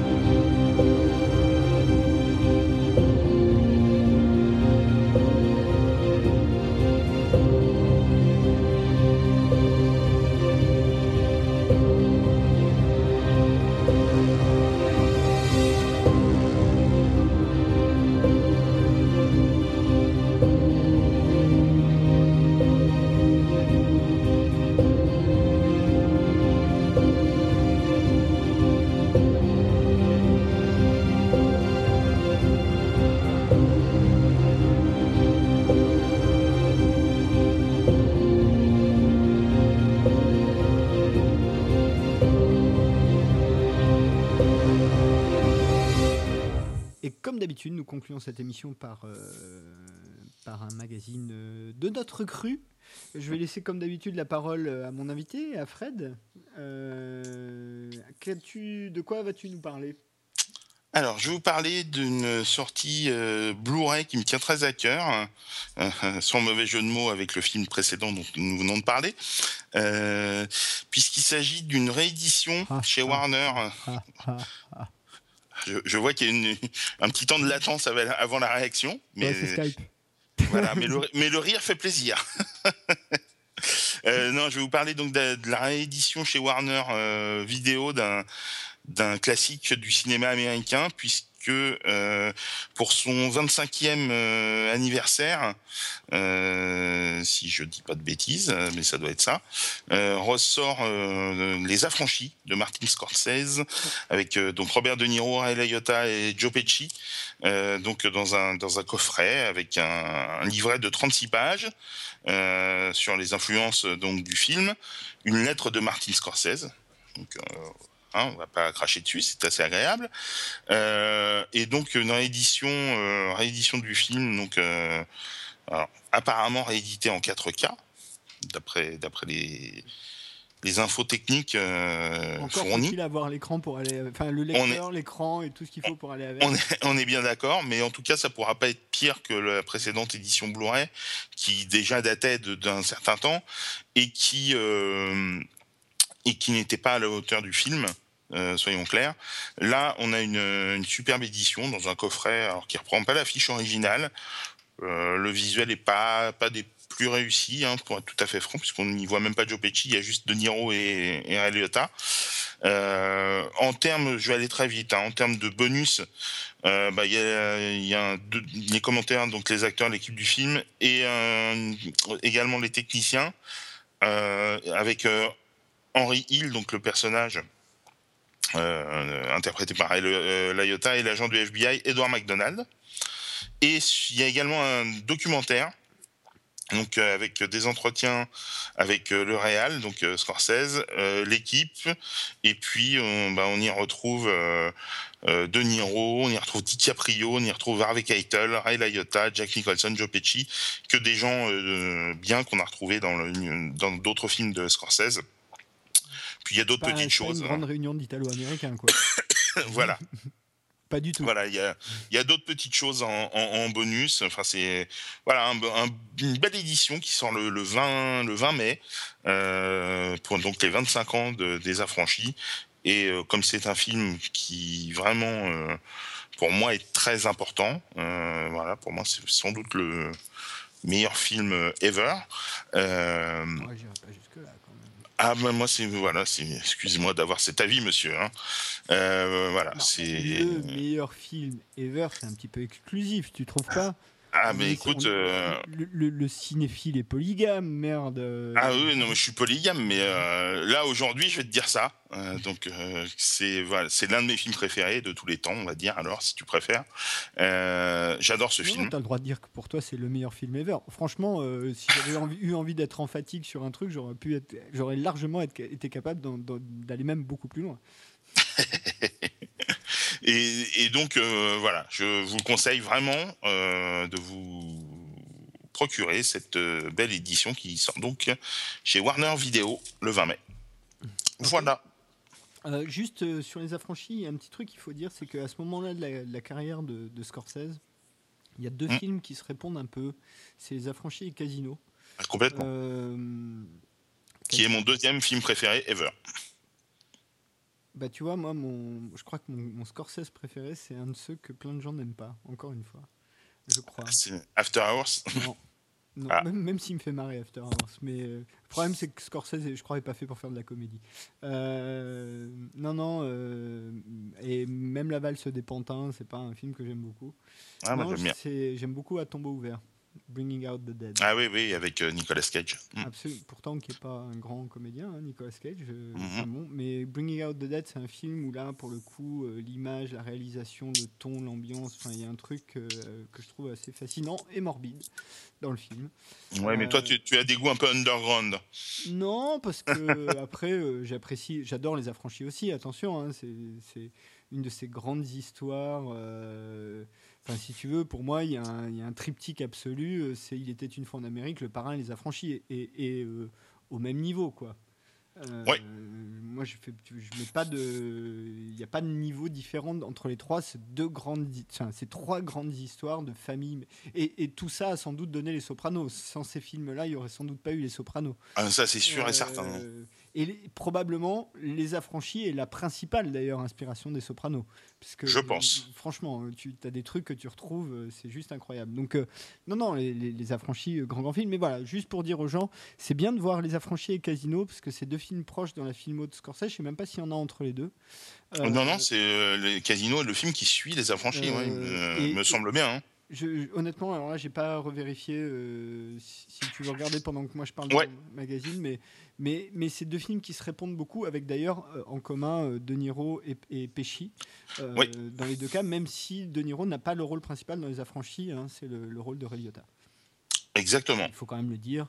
Mais Pesci, en revanche, joue à peu près le même rôle. Ça, Ouais. on peut pas lui enlever. Et il est extraordinaire dans les deux. Voilà. euh, le, le principal avantage de, de Casino, c'est sans doute Sharon Stone, mais bon, ça, ça n'engage que moi. Non, non, mais je suis d'accord. Enfin, le principal, peut-être pas, mais elle est exceptionnelle dans, dans Casino. Et, euh, c'est sans doute son meilleur rôle, c'est clair. Et, euh, et Casino, non, alors non, pas du tout. Ouais, il y en a quelques-uns entre les deux. hein. Oh là, il y en a beaucoup même. Je pensais pas, tu vois. Enfin, il y en a deux. Il y a Les Nerfs à vif et Le Temps de l'Innocence. Alors, Les Nerfs à Vif, film de commande, il me semble. hein, de, de Ouais, que j'aime beaucoup, moi, personnellement. Mais Ouais, oui, film de commande. Mais bon, il me semble, je suis pas, je suis pas un grand fan des Nerfs à Vif. Si tu veux, le Le problème, que l'Innocence. quand je l'ai vu à l'époque, des films, moi j'avais pas vu l'original, hein, euh, des, des films des années 60, 50 ou 60, Ouais. parce que c'est un remake. Avec euh, Gregory Peck et Robert Mitchum. Mm. Euh, mais euh, la version de Scorsese qui est, qui est bien faite, hein, encore une fois, tu passes un bon moment, enfin tout ça. Mm. Le problème, c'est que c'est arrivé à un moment donné où tu avais déjà eu tout un tas de films avec des psycho-killers. Euh, C'était la grande tendance de l'époque et du coup, ça faisait un peu un de plus et pour moi un de trop même. Ouais, bon. Et euh, en revanche, Le temps de l'innocence, j'aime beaucoup.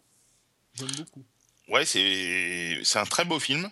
Après, c'est un peu surprenant venant de Scorsese, mais pas que ce soit un beau film. hein. Après, quand il essaie de de mélanger sujet. euh, Le temps de l'innocence et Les affranchis, ça donne Gang of New York. Ça, c'est moins réussi tout de suite. Il y, a, alors, il y a des grandes scènes dans Gangs of New York, mais le film est. Ouais, il, ça, il fonctionne pas euh, sur toute sa durée, Bon, ça a été un développement cauchemardesque en plus. hein. Apparemment. ouais. Mm. Bah, tu sais que c'est un film produit par les Weinstein, celui-là. Oui, oui. C'est pour ça que ça a été compliqué. Tu m'étonnes. Tu m'étonnes. Bref. Euh, ok, moi, mon magazine. Euh, euh, écoutez, moi, je vais vous parler d'une série à venir euh, la saison prochaine sur la chaîne des adolescents CW, enfin, qui est plus vraiment la chaîne des adolescents d'ailleurs, on peut pas vraiment dire ça, mais en tout cas, qui est définitivement la chaîne des super-héros. Ça, il n'y a pas de doute. Enfin, définitivement. Ça se tire un peu la bourre, mais en- entre ABC et CW. Mais disons que voilà, on se retrouve dans un- une dichotomie presque comicsienne, puisque la saison prochaine sur euh, la CW arrive enfin leur premier groupe, et non pas euh, uniquement individu, mais groupe de super-héros, euh, sous le magnifique titre de Legends of Tomorrow, qui est plus ou moins un spin-off de à la fois The Arrow et The Flash. The Flash étant un personnage très très connu d'ici, mais qui a été qui a été lancé comme un spin-off de The Arrow. Euh, c'est même euh, Flash est même un personnage plus important que Green Arrow euh, dans l'univers d'ici. Enfin, il est plus au centre de, de plein de grandes intrigues. Euh, et donc Legends of Tomorrow, ça réunit des gentils et des méchants qui vont se balader dans le temps avec un espèce de faux Doctor Who euh, de la CW pour aller casser du méchant et être euh, et, et voilà et devenir les légendes de demain comme l'indique le titre. Alors, Legend of Tomorrow. Mis à part le fait que je me moque un peu, Mais non, du tout, voyons. un, franchement, sur le papier, tu te dis, what the fuck Franchement, hein, Le, Franchement, le- oui. Hein, voilà. Euh, le, le- principalement euh, le personnage, alors je crois que c'est Rip, euh, Rip Curtis ou je ne sais plus comment il s'appelle. Rip, Rip. ah là là là là là là, je vais le retrouver. Je vais le retrouver. Non, je ne le retrouve pas. Alors attends. Legends. Nananananana. On a super bien préparé cette émission, c'est magnifique. C'est l'avantage de pouvoir couper aussi.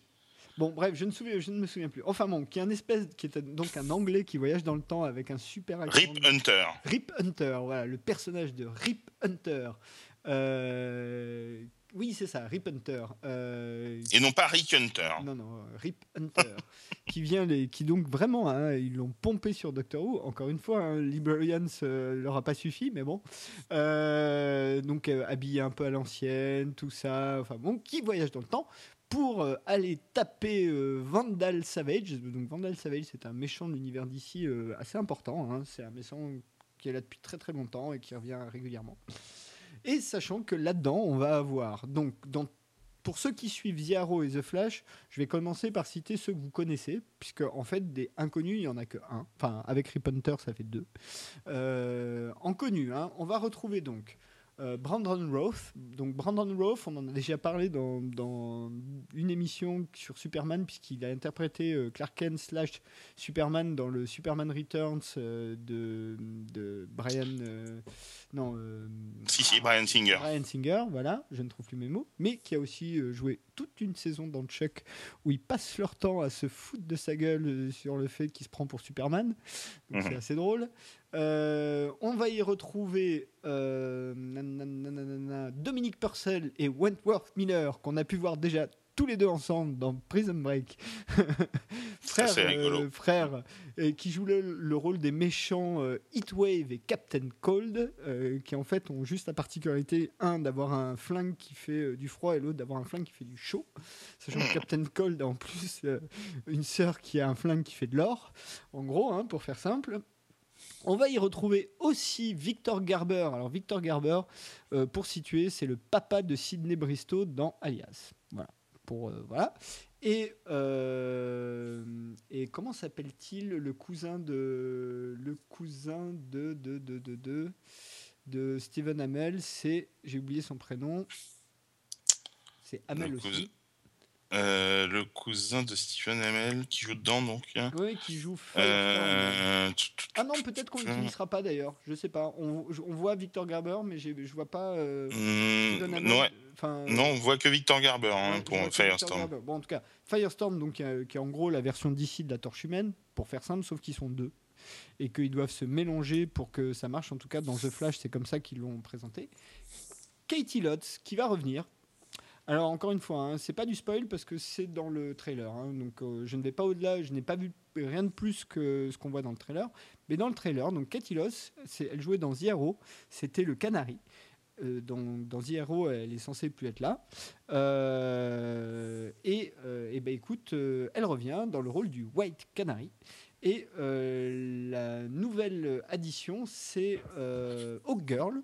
Donc, euh, alors les Hawkman, Hawk Girl, euh, Hawkman, on a déjà pu le voir en pas récurrent, mais qui a fait quelques épisodes dans Small- Smallville. Oui. Donc dans DC, en fait, c'est des gens qui, euh, qui récupèrent l'esprit d'une créature super ancienne qui date de l'Égypte, tout ça. Et bon, voilà, là c'est Hawk Girl. Et donc tous ces gens-là, ils vont se balader dans le temps pour aller taper du méchant. Et je dois dire que, franchement, sur le papier, je me suis dit, bon, à part Atom, que j'avais trouvé franchement sympathiquement développé euh, à la fois dans The Flash et à la fois dans Arrow, et là, franchement, il y avait, c'était un espèce de Iron Man. Ah oui, j'ai oublié de le dire. Euh, donc, Atom, tel qu'on te le présente dans The Arrow et un petit peu dans The Flash, c'est en gros Iron Man. C'est un multimilliardaire euh, qui se construit, euh, euh, ingénieur de génie, qui se construit une armure, qui peut voler, qui peut lancer des trucs qui font de la lumière bizarre et des sons de super laser. Et voilà. Et qui, qui drague des gonzesses et que, qui a un humour à la con. voilà, donc c'est basiquement c'est Tony Stark et Iron Man. Mais là en plus ils le font rapetisser. Donc c'est aussi Ant-Man. Non, mais ça va être complètement fou ce truc. Eh ben écoute, sur le papier, ça avait l'air super con. Et je me suis dit, ça va être super con. Et franchement, quand j'ai vu la bande-annonce, tu, vois déjà, tu vois déjà les trucs où ça va être super con quand même. Hein. Franchement. Oui, mais je pense que ça dépend comment ça va être fait. Mais, euh, j'avais un peu peur moi aussi. Et en voyant la bande-annonce, ça a l'air quand même bien fun. Bah écoute, alors, à la base, pour être honnête, moi je, je suis client de Arrow et de The Flash. Hum. Euh, je suis même gros plutôt client de The Flash maintenant, puisque bon, j'étais client d'Arrow pendant les deux premières saisons, il y avait que ça. Euh, là, franchement, j'attends avec beaucoup plus d'impatience mon épisode de la semaine de Flash que mon épisode de la semaine d'Arrow. Flash, il y a de l'humour, euh, c'est complètement, c'est plein de références culturelles à des tas de films, à des tas de trucs. C'est quand même dans The Flash où ils ont quand même engagé Mark Hamill pour faire un épisode où il joue un méchant et où il finit par dire à un autre méchant Je suis ton père Tu vois, ça c'est dans The Flash. D'accord. Donc euh, ils font. J'ai pas suivi encore The Flash. J'ai ah, beaucoup de, retard sur Arrow. Ah bah, toi euh. en plus qui a une bonne culture cinématographique, tu vas t'éclater parce qu'il y a des références tout le temps. Bon, bah, Et d'ailleurs, il y a un moment donné où tu as Brandon Rove qui arrive dans son armure d'atome dans un épisode de Flash, et où tu as les autres personnages qui, qui le revoient arriver au sol et qui disent c'est un oiseau, c'est un avion. Non, c'est Atom. Alors c'est marrant parce que c'est exactement le, le, la tagline du trailer de Supergirl. Bah forcément. Voilà. D'ailleurs, nous avons fait une émission sur Superman il y a un peu plus d'un an maintenant, qui, en deux épisodes, et un des deux, c'était C'est un oiseau, c'est un avion, trois points de suspension. Eh ben voilà. Euh, mais voilà, donc, euh, eh ben écoute, quand j'ai vu le trailer, je me suis dit, si euh, c'est plutôt les Berlanti et euh, autres, euh, je sais plus, et Guggenheim et Kreisberg de, de, Flash qui font Legends of Tomorrow. Ça va sans doute être dur au début, franchement, surtout que Heatwave et Captain Cold qui sont dans The Flash, on les, on les voit souvent, on voit qu'ils les aiment bien. Ils en font, enfin surtout Wentworth Miller, Wentworth Miller, il en fait des caisses mais il en fait des caisses et des caisses et des caisses. Oui, alors c'est ce que ça donne comme impression dans le trailer, effectivement, mais moi, ce que, ce que j'en ai vu dans le trailer m'a fait plutôt marrer. Donc euh, j'attends de voir. C'est exactement ça. C'est que s'ils préservent un peu, le s'ils se prennent pas trop au sérieux, euh, ça peut être vachement, vachement, vachement bien. Parce que, à l'inverse, le peu d'effets spéciaux que tu vois sont franchement réussis. Ouais, ouais, ouais, complètement. Ça, ça choque pas. Le mec en, flash, en, le mec euh, en flamme qui vole, même euh, Atom qui rapetit et tu le vois courir après, c'est quand même plutôt bien foutu.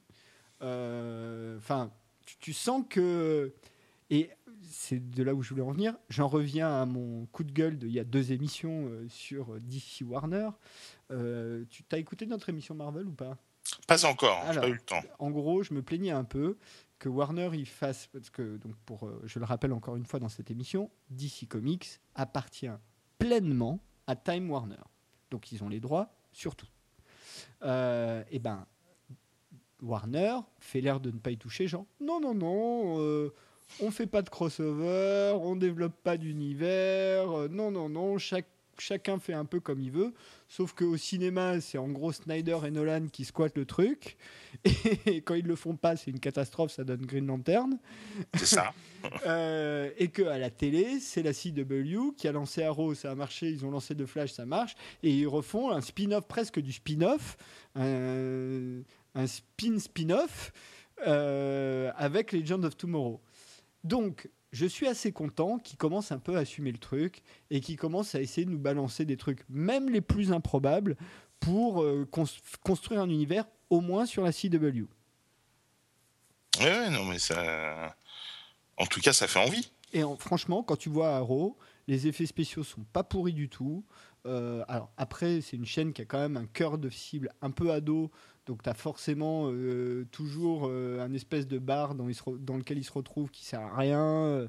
tu as forcément des histoires d'amourettes pourries, bon, qui, mais qui, là pour le coup, sont un peu aussi consécutifs, enfin, consubstantiels, je veux dire, de l'univers des super-héros, donc ça c'est déjà un peu moins choquant. Enfin voilà, bon, t'as as ça, mais malgré tout, c'est une vraie série de super-héros, très comics, très fun, très, très euh, speed. Alors ça tombe bien pour un mec qui court vite. Euh, Pas mal. Non mais voilà. Euh, il y a une phrase comme ça, je sais plus si c'est dans Flash. Quelqu'un qui lui dit en gros, t'es le mec le plus rapide de la planète et il t'a fallu 6 ans pour avouer à la nana que tu l'aimes ou je sais pas pourquoi, c'est pas très rapide, comme ça. Euh, bref, donc en tout cas, Legends of Tomorrow. J'en profite d'ailleurs pour euh, vous dire que au moment où sortira cette émission, je pense sera déjà sorti le Season 1 Special Upfront euh, que nous faisons tous les ans. J'étais déjà celui de l'année dernière, alors pour moi ce sera que la deuxième année, mais il y a un upfront de Season 1, un podcast tous les ans, et où on fera vraiment tout le, le, le on reverra le panel en fait de tout ce qui est prévu au moins sur les networks. Le câble, c'est toujours un peu plus compliqué parce qu'ils annoncent pas au même moment. Mais tous les networks annoncent leur programme de l'automne au mois de mai, en, général autour du 10-15 mai.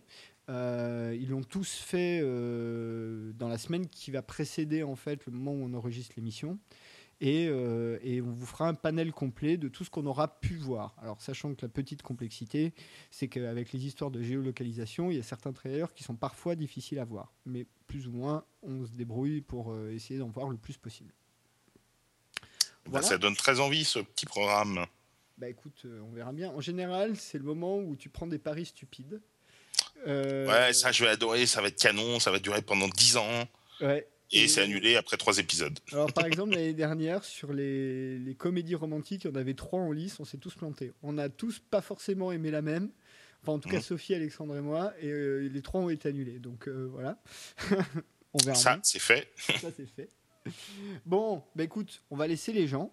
Mais je ne vais pas le faire avant d'annoncer que, euh, eh bien, on peut te lire sur. Ah d'ailleurs, euh, vous avez lancé un podcast, j'ai vu. Non? On a lancé un podcast. Alors, euh, oui, on a lancé un podcast cinéma qui est qui s'appelle 30 minutes cinéma, c'est-à-dire en moins de 30 minutes sur un. Ouais. Alors, euh, pour l'instant, on est, on est en dessous des 30 minutes, mais euh, le, but, c'est de pas les dépasser. Euh, enfin, on, quand je dis on, c'est un bien grand mot, puisque c'est c'est l'un des rédacteurs du site, Piwi, qui s'est chargé de créer cette, cette émission, qui s'appelle donc 30 minutes cinéma, et qui revient sur donc un, un, un, thème autour du cinéma. Et la première émission est autour de Amblin Entertainment. Ok. Voilà, donc euh, merci d'en parler déjà. Et donc on a, on a créé ça. Euh, oui, j'ai vu ça euh, la semaine dernière. Donc, Ah ouais, ça a été lancé la semaine dernière. Non, mais c'est ça. Voilà, avec un invité. Comme quoi je suis, moi. Mais oui, c'est très, ça fait très plaisir. J'ai pas, j'ai pas encore tout écouté. J'ai écouté juste les, les, premières minutes. J'ai pas eu le temps. Mm-hmm. J'ai été interrompu. Bah, ton, ton, retour sera très fortement apprécié. Positif ou négatif, hein, d'ailleurs. Hein. Non, il n'y a pas de raison, mais du coup, euh, ça fera mm. peut-être d'autres gens avec qui on pourra partager des moments d'un côté ou de l'autre, pourquoi pas. Ah, mais avec euh, grand plaisir. Donc, euh, ok. Donc, tout ça, ça se mm. passe sur les chroniques de cliffhanger.com ou .fr, je ne sais jamais. .com. .com. Pardon, mais ça, c'est le truc. quand, quand tu as un site en favori, après, tu regardes plus l'adresse, tu cliques juste sur, le, sur ta barre. C'est ça, c'est ça. Non, non, les chroniques de cliffhanger.com. Voilà. Euh, pour ma part, vous pouvez me lire ou m'entendre euh, sur season1.fr. Mm. Moi aussi, de temps en temps. Hein. Comment?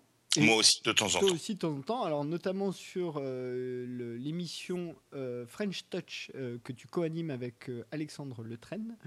Ouais. Sachant que c'est une émission à parution irrégulière en fonction des sujets, de l'actu, de plein de choses, c'est ça pour l'instant? C'est ça, voilà. parution irrégulière, mais toujours un plaisir à faire. La dernière émission était consacrée à la vie de Ventel, la série de France 3. Et donc, je dois avouer que je ne suis pas du tout le bon client puisque l'émission est exclusivement consacrée à la fiction française. Voilà. Euh, donc euh, voilà, ça n'est pas pour moi, même quand il y a des gens qui disent c'est super, moi je trouve ça tout pourri la télé française. Il n'y a rien qui trouve... Mais sortez-le Il n'y a rien qui trouve grâce à mes yeux. Euh, déjà, la dernière fois, je me suis fait huer parce que j'ai dit que les revenants version américaine, bah, c'était le scénar de la version française, mais en bien fait. et je le pense, sincèrement. Euh, moi, je trouve qu'il joue comme des pieds, que c'est mal réalisé. Enfin, voilà. C'est bon, il suffit maintenant. C'est catastrophique la fiction française. Euh, voilà. Bon, on va cesser les épilogues. Donc, euh, season1.fr.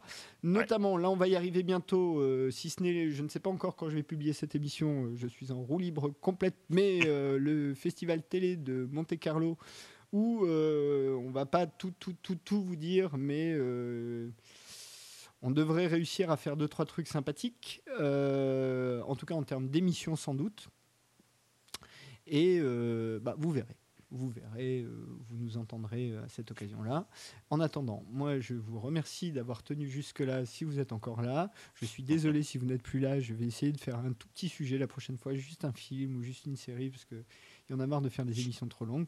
Et je vous dis bonjour chez vous.